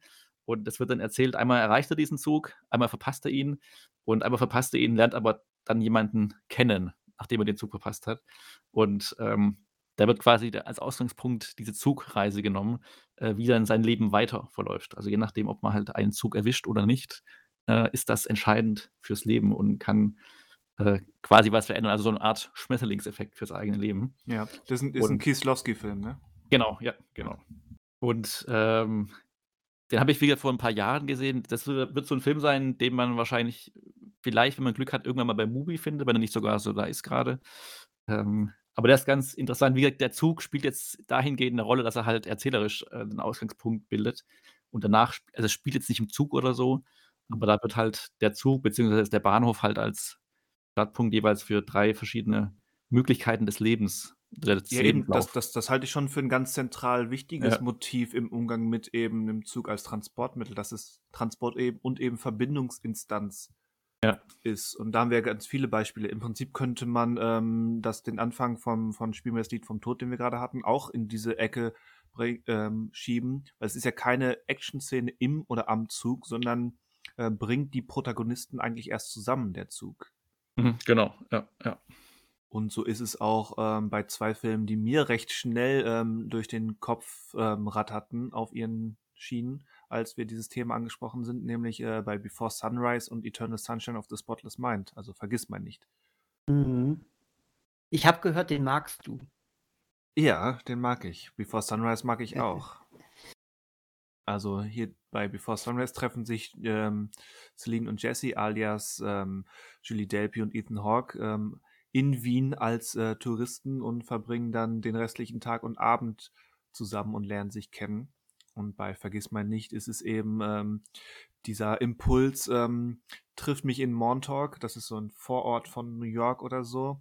Und äh, Joel Barish ähm, geht heute nicht zur Arbeit, sondern nimmt den anderen Zug am Bahnsteig, um diesen Impuls zu füllen und trifft dort dann auf äh, Clementine. Der Zug eben, ja, wie schon gesagt, als Verbindungsinstanz. Ja, das sind auch, ich hatte nämlich überlegt, auch in der Vorbereitung, ähm, was für, also bei welchen Filmen könnte man dieses Zugmotiv dann einfach wegnehmen? Also klar kann man jetzt im Falle von ähm, Before Sunrise könnten natürlich auch anders anreisen mit einem Bus oder so. Aber, ja, ähm, das Remake spielt im Flixbus. Genau. Oder eine Online-Konferenz, wo sie sich zufällig in der Online-Konferenz treffen. Hm, das wird nee. schwieriger. Ähm, genau, aber ich finde halt, äh, also mir sind dann gar nicht so viele eingefallen, wo ich sagen würde, also klar, wenn man will, kann man es immer rausnehmen, aber ähm, dann fällt halt so ein bisschen die Zufälligkeit auch so ein bisschen raus und ähm, weil halt ein Zug erstmal Leute oder Leute von A nach B bringt, die erstmal untereinander nichts miteinander zu tun haben, aber alle nutzen quasi das gleiche Fortbewegungsmittel. Und ähm, klar kann man sagen, okay, die treffen sich auf der Straße oder sowas. Aber dann äh, fehlt halt dieses, äh, dieses Zugelement einfach. Der, der, der, Zug, als wir schon sagten, abgeschlossener Raum, der erstmal Genau, Fre genau. Fremde dazu nötigt, ähm, sich näher zu kommen, als sie es in der Öffentlichkeit eigentlich würden. Genau, Zumindest genau. räumlich näher. Klar ist in der Zeiten von Pandemie vielleicht nochmal anders jetzt wieder gedacht, aber da kommen wir auch jetzt mal so langsam raus aus diesem Denken, ähm, dass man einfach diesen Raum, diesen begrenzten halt nutzen kann, um halt Leute zusammenzubringen, die, die sonst halt nicht zusammenkommen würden. Zu, zum Beispiel ähm, entfremdete und problematische Familien, insbesondere Brüder, die mit Designer-Handtaschen äh, in Indien auf Reisen gehen. Stimmt, zum Beispiel. zum Beispiel die auch, ja. Die, die Rede Und- ist von Wes Andersons Darjeeling Limited. Ja, weil dieser Film ist so unfassbar tragisch, finde ich, weil Bill Murray einfach den Zug verpasst. Am Anfang. Ja, das ist Äh, eine Es Metapher. ist so traurig. Es ist so traurig. Er ist Teil des Films, aber halt, er hätte, er hätte länger Teil des Films sein können, wenn er den Ja, bedacht hätte. richtig. Weißt du, dass das beim Nachfolgefilm von Tiefseetaucher, wo Bill Murray die große Hauptrolle spielte, und dann wollte er dann nochmal den Zug kriegen, um nochmal bei Wes Anderson groß mitzumachen, und dann, dann fährt ihm den Zug vor der Nase. Und er wird dann doch noch von, äh, äh, oh, wie hieß er? Äh, einer der Hauptdarsteller auf jeden Fall, der überholt ihn dann ja noch beim Rennen, um den Zug zu kriegen. Adrian, Adrian Brody, glaube ich, ist es der. Ja, genau, Ja. genau. Es war, es war Adrian Brody. Ja, ja den Film habe ich einmal gesehen. Ich habe ihn für mich als schwächeren Wes Anderson-Film abgespeichert. Aber das Ja. ist lange her und ich kann es nicht mehr so richtig. Weil ich fand den nicht so gut, glaube ich, damals. Nein, als, als Film würde ich das so unterschreiben, aber die, die Funktion des Zuges ähm, ist, glaube ich, so wie ich das in Erinnerung habe, sehr ähnlich. Das ist eben Mhm. die Brüder erstens auf ihrer Reise das, das, das Fortbewegungsmittel ist und eben die Brüder dann mit, mit sich untereinander und eben diversen anderen Leuten auf dieser Fahrt ähm, näher zusammenbringt und dazu nötigt, ähm, das, was da zwischen ihnen liegt, aufzuarbeiten. In typischer Wes Anderson-Manier. Mhm. Ja, klar, absolut. Aber die, die richtige Hochphase von Wes Anderson, die kam dann, die kam dann danach. Da hat er quasi nochmal an Zug gewonnen. Aha. Der, fan, der, aha. der fantastische Mr. Fox und äh, äh, hier, hier äh, Grand Budapest Hotel und da, ach, ist schon ein toller Mensch, der oder ein toller Regisseur, der Wes Anderson. Aber ja, ja, ich meine, klar, du hast den ganzen Film da in diesem Zug oder mehr oder weniger den ganzen Film in diesem Zug, ähm, ja, war doch, war doch ganz, ja, hat der Zug gut eingesetzt. Ja, Manu, du hast, du hast gerade von, von ähm, dieses, die Nähe im Zug ähm, in Zeiten von Corona angesprochen. Mhm. Ähm, und dass das jetzt wieder anders wird. Aber was ist denn, ähm, wenn ein, ein gewisser Virus ähm, sich ausbreitet, der Menschen in Zombies verwandelt und wir uns an Bord eines Zuges befinden? Dann sollte man diesen Zug schnell verlassen und wenn dann aber man feststellt, dass auch außerhalb des Zuges wieder alles äh, ähnlicher Form ist, dann wird ein Zug eingehen. Und wenn der auch voll ist mit, mit Zombies und der noch fährt durch, durch Südkorea, Dann hat man einen Film. Dann hat man einen Film. Ja, das war die wenig elegante Überleitung zu äh, Train to Busan. Äh, Im Prinzip nicht Snakes on a Plane, sondern Zombies on a Train. Warum heißt er hier nicht so in Deutschland? Zombies in a Train. Als Untertitel Geil. dann noch, ja. Nee, reicht eigentlich als eigenständiger Titel, oder? Die Zombies, im in a Zug. Train. ZIZ, Zombies im Zug, ja. Habt ihr den gesehen? Nein. Nein, ich leider auch nicht. Also, Bedauerlich. Also ist jetzt kein großes Meisterwerk, aber der ist als, als ähm, ja, räumlich begrenzter und dadurch durchaus ähm, ein, einfallsreicher äh, Zombie-Action-Film ziemlich gut. ist meines Wissens nach auch gerade noch bei Prime Video, aber ich sage noch, weil er, glaube ich, jetzt im Laufe des Dezembers, glaube ich, raus soll aus dem Angebot. Im Laufe Der, des kommt schon, Dezembers. der wir, kommt schon wieder rein. wir haben noch Kommenden, November. Im Laufe des kommenden Dezembers.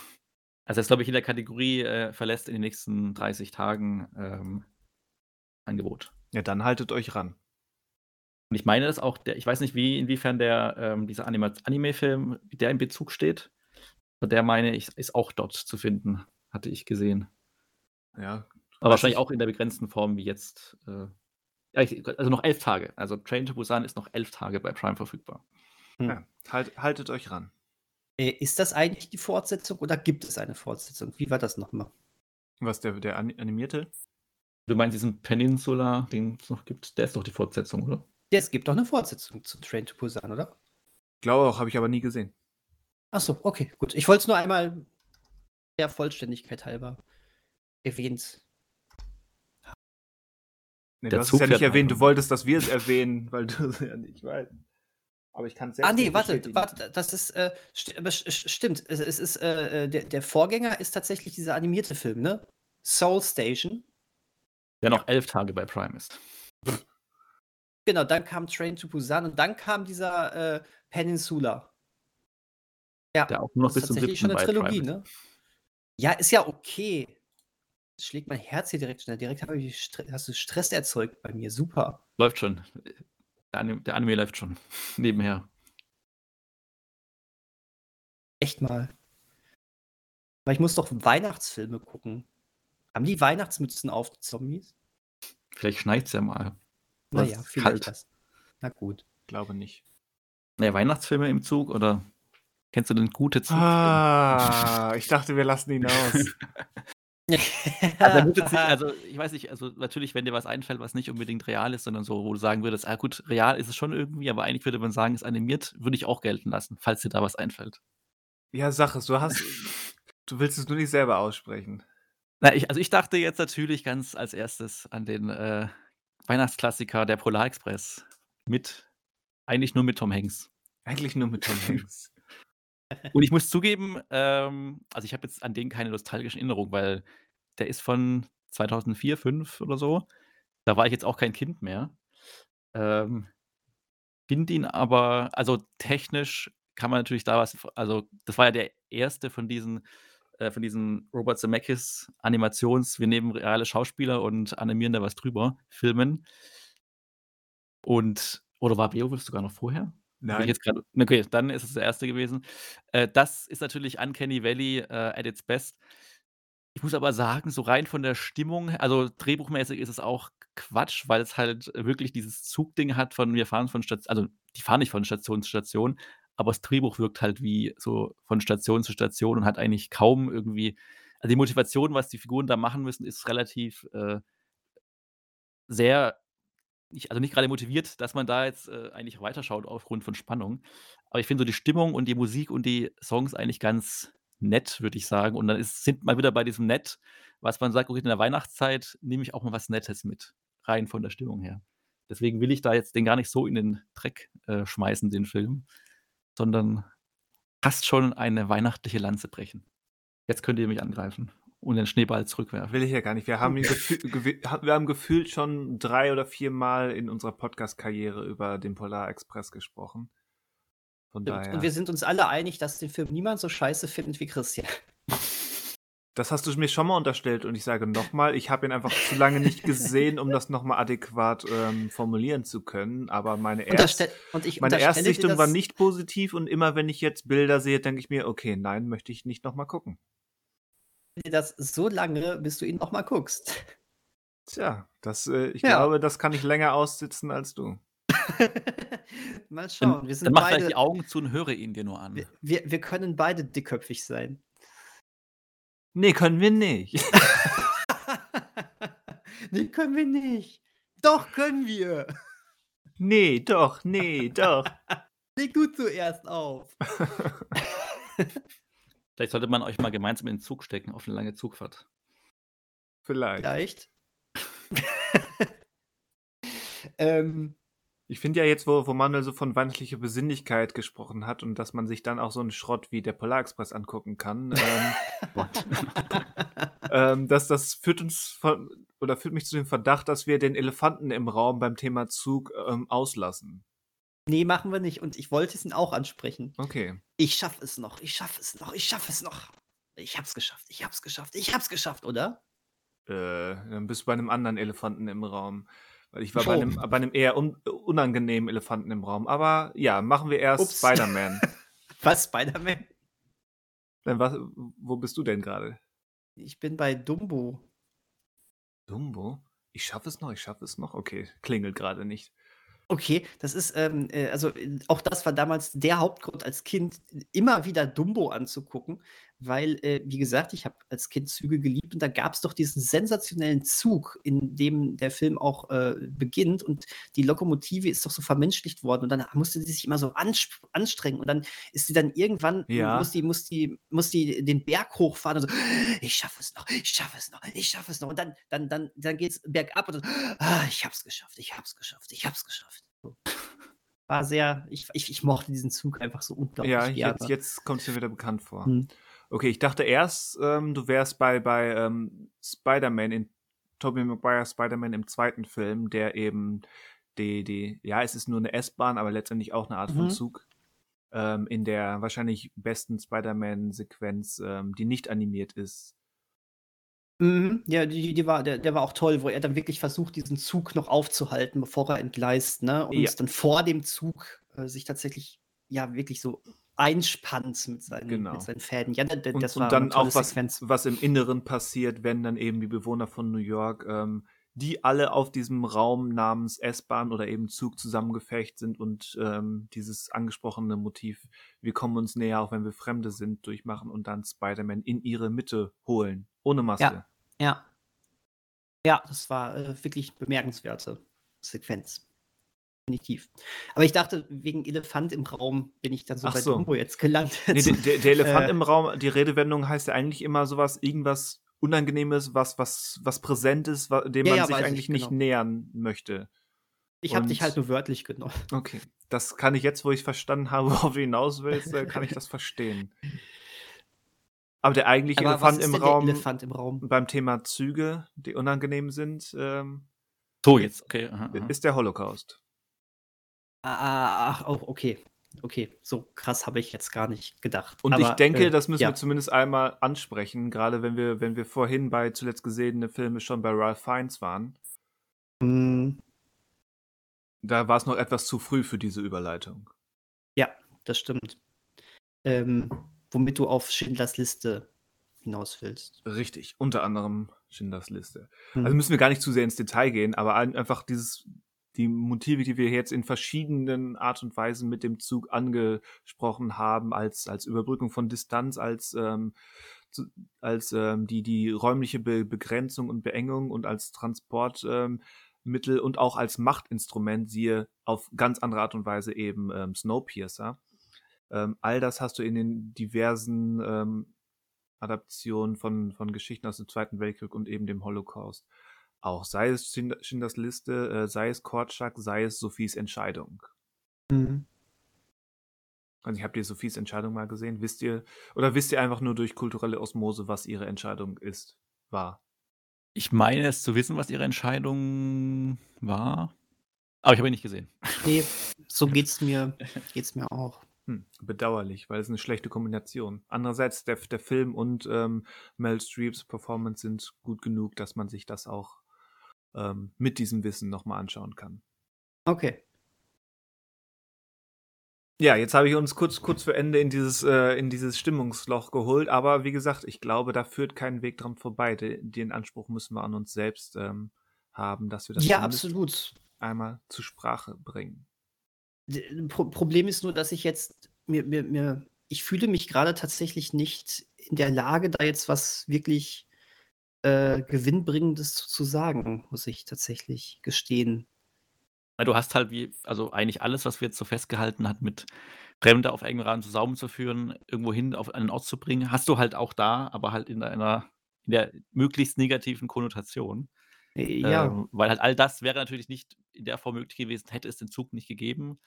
Also sieht man halt, dass, dass wir alles, was wir gerade jetzt auf den Punkt gebracht haben und überlegt haben, jetzt ins Negative gewendet, halt auch äh, seinen Hintergrund, oder halt nicht nur in Filmen, sondern halt seinen realen Hintergrund dann hat. Und Ja. äh, ja. der, der mitunter viel, viel, viel schlimmer äh, und grausamer sein kann, als man sich das eigentlich in, ähm, erfinden kann. Genau. Und ja, hätten wir mal den Polarexpress geendet.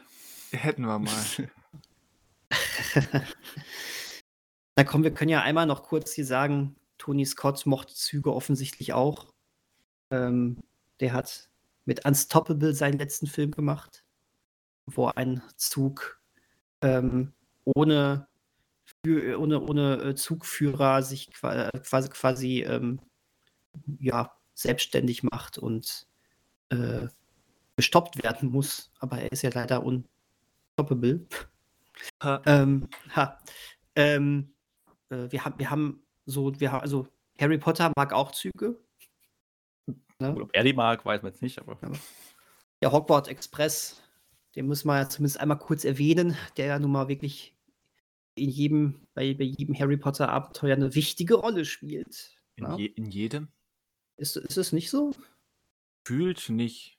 Okay. Also gefühlt in den späteren nicht mehr, aber ich weiß es nicht. Ja gut, aber theoretisch ist es immer die Sache, äh, die, die Schüler kommen mit dem Hogwarts Express nach Hogwarts, sonst geht es ja schon mal nicht. Das ja, ist klar, richtig, aber ich, glaub, ich glaube, die späteren Bücher verkürzen das ähm, stark, weil es eben mittlerweile, okay, mhm. ihr kennt den Prozess, Zugfahrt nach Hogwarts, ähm, Skip ja, das stimmt. Aber würde ich hier zumindest Teil 1 und 3 erwähnen, weil bei Teil 1 ist es natürlich das Neue, das Aufregende, der Übergang äh, in ein komplett neues Leben und in ein neue Chancen und neues Abenteuer und überhaupt quasi der Beginn des Coming-of-Age-Prozesses. Ja. Ähm, äh, bei Teil, gut, bei Teil 2 verpassen sie ja den Zug, witzigerweise, da wird direkt ein Abenteuer daraus gemacht, aber bei Teil 3 ähm, Wert, äh, wer, äh, gibt es direkt am Anfang, ähm, da merkst du direkt, äh, hier kippt irgendetwas, es wird irgendwie düsterer, es wird erwachsener, weil dann nämlich die Dementoren im Zug schon eingreifen, noch bevor sie bei Hogwarts überhaupt sind. Das äh,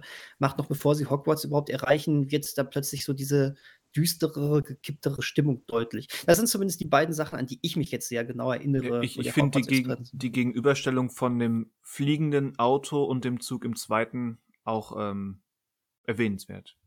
Gegenüberstellung?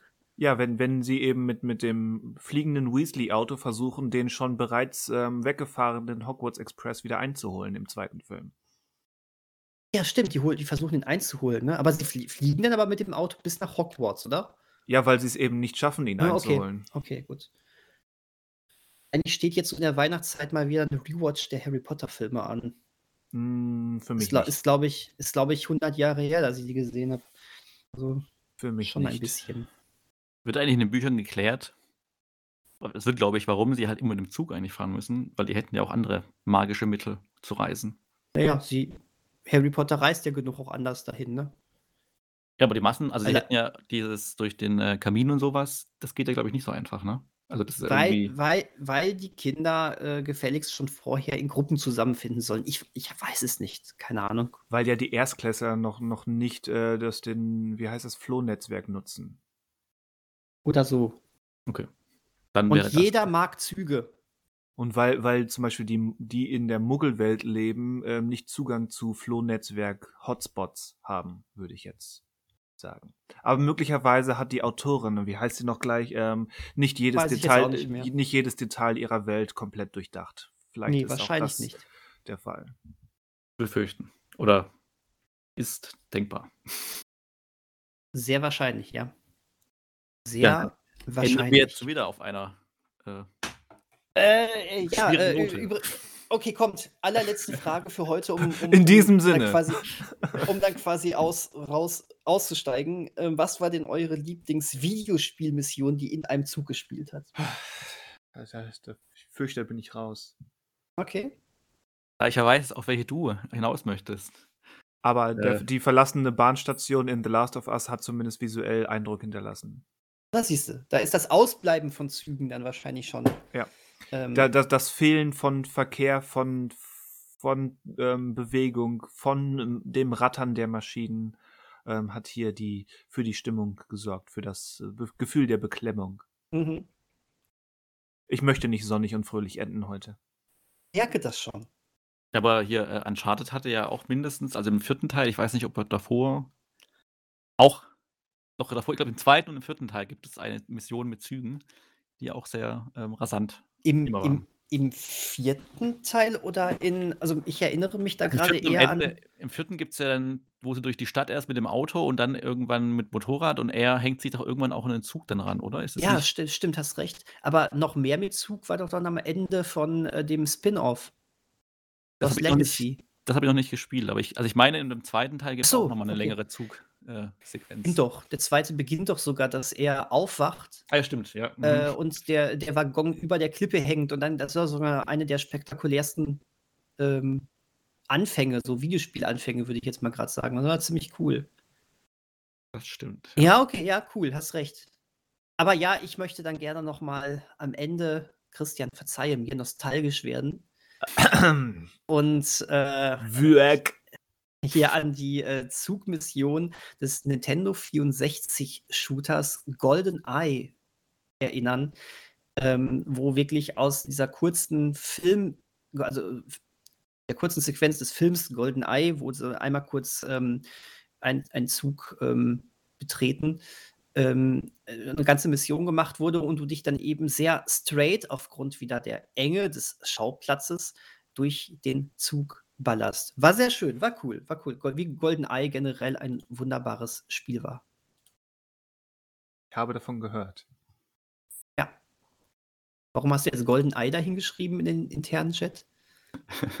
Weil es halt wie Golden Eye und nicht wie Ei. Achso, okay. Gold, okay. Golden Ei. Golden Eye. Ei. Der goldene Ei. Golden Ja. Frühstücksei. Eier. Wir brauchen Eier. So ist es. Gutes Spiel. Kommt wohl angeblich bald sogar für äh, hier für die äh, diese Switch N64 äh, Erweiterung. Freue ich mich. Ich glaube, da würde ich mich noch mal, da würde ich noch mal dran gehen. Wenn er, wenn die auch den Multiplayer haben, dafür reist du auch durch halb Deutschland. Ich sag's dir, dann treffen wir uns und und und äh, spielen hier den Golden Eye Mehrspielermodus und dran. Ach, so war das vor 25 Jahren also. 25 Jahren. Hm, Das machte Spaß. Dann können wir jetzt ja doch auf eine positive Note zum Abschluss kommen. Ja, Oh, ich auch. mir fällt noch was ein. Okay. Nein, war ein Spaß. Okay, gut. Ähm, dann, dann hättest du auch gewonnen, Christian. Wenn dir jetzt noch was eingefallen wäre, womit du die Stimmung wieder rumreißt, du hättest gewonnen. Das Äh, hätte, den ich- ich- hätten wir dir jetzt gelassen. Okay, ich habe noch was. Ja, komm, dann hau, dann komm, hau raus.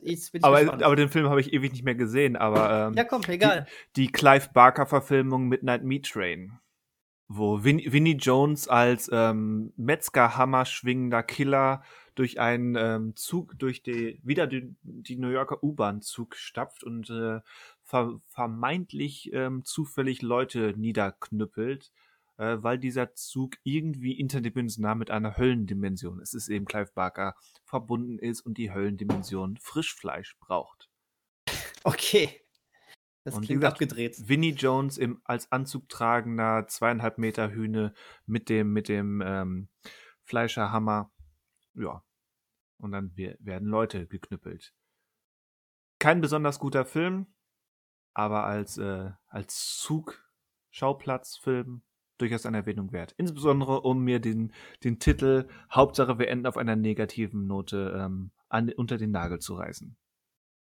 Er, er soll dir ähm, hiermit, hiermit verliehen werden. Juhu, Du hast ich, ihn ich, dir freue, verdient. ich freue mich über so viel Negativität. Herzlichen Glückwunsch. Ja, Verdient. guten Tag, Christian.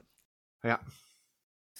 Ja, Gut, damit wollen wir die, die Titel jetzt auch nicht mehr wegnehmen das ist und gut. Äh, enden jetzt. Setzen jetzt einen Schlussstrich. Kommen jetzt quasi am Zielbahnhof an. Ja. Eine halbe, wir- halbe, Stunde, eine halbe Stunde Verspätung. Je nach, ja gut, wir hatten uns ja, also wir sind ja quasi schlauer als die Deutsche Bahn und setzen uns da jetzt nicht so deutliche Ziele oder kommunizieren die in Fahrplänen. Ähm, von daher, ja, Von daher, Ja. Ein BG-Podcast ist nie zu spät. Er kommt immer genau dann an, wenn er vorhat anzukommen.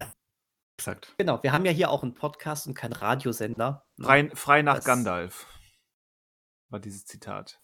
Ja. Schönes, schönes Gandalf-Zitat. Wenn der schon gewusst hätte, funktionieren, ne? Ja, das ist ja das Interessante an der Herr der Ringe-Welt, dass es da offenbar keinen technologischen Fortschritt in 8000 Jahren gibt.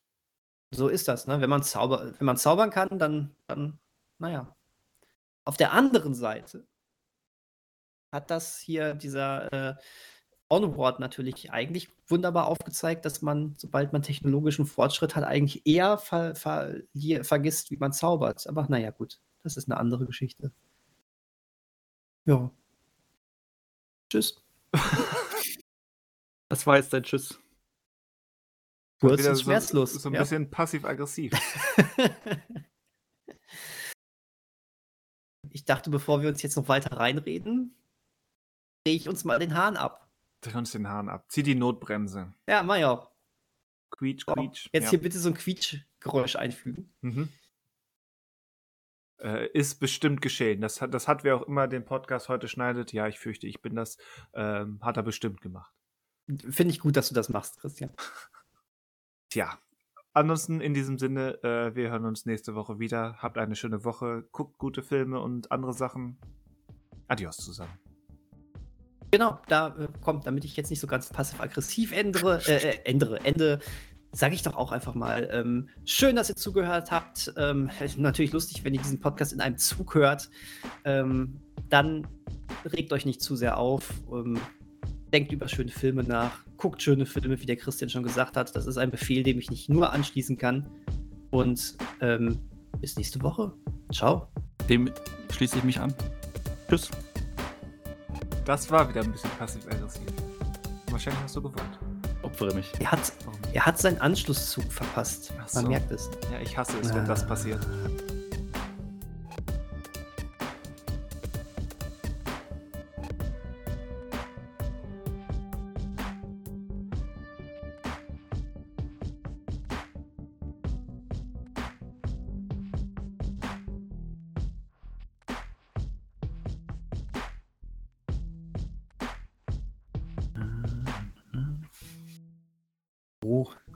Das war Welch- aber mal gleichzeitig.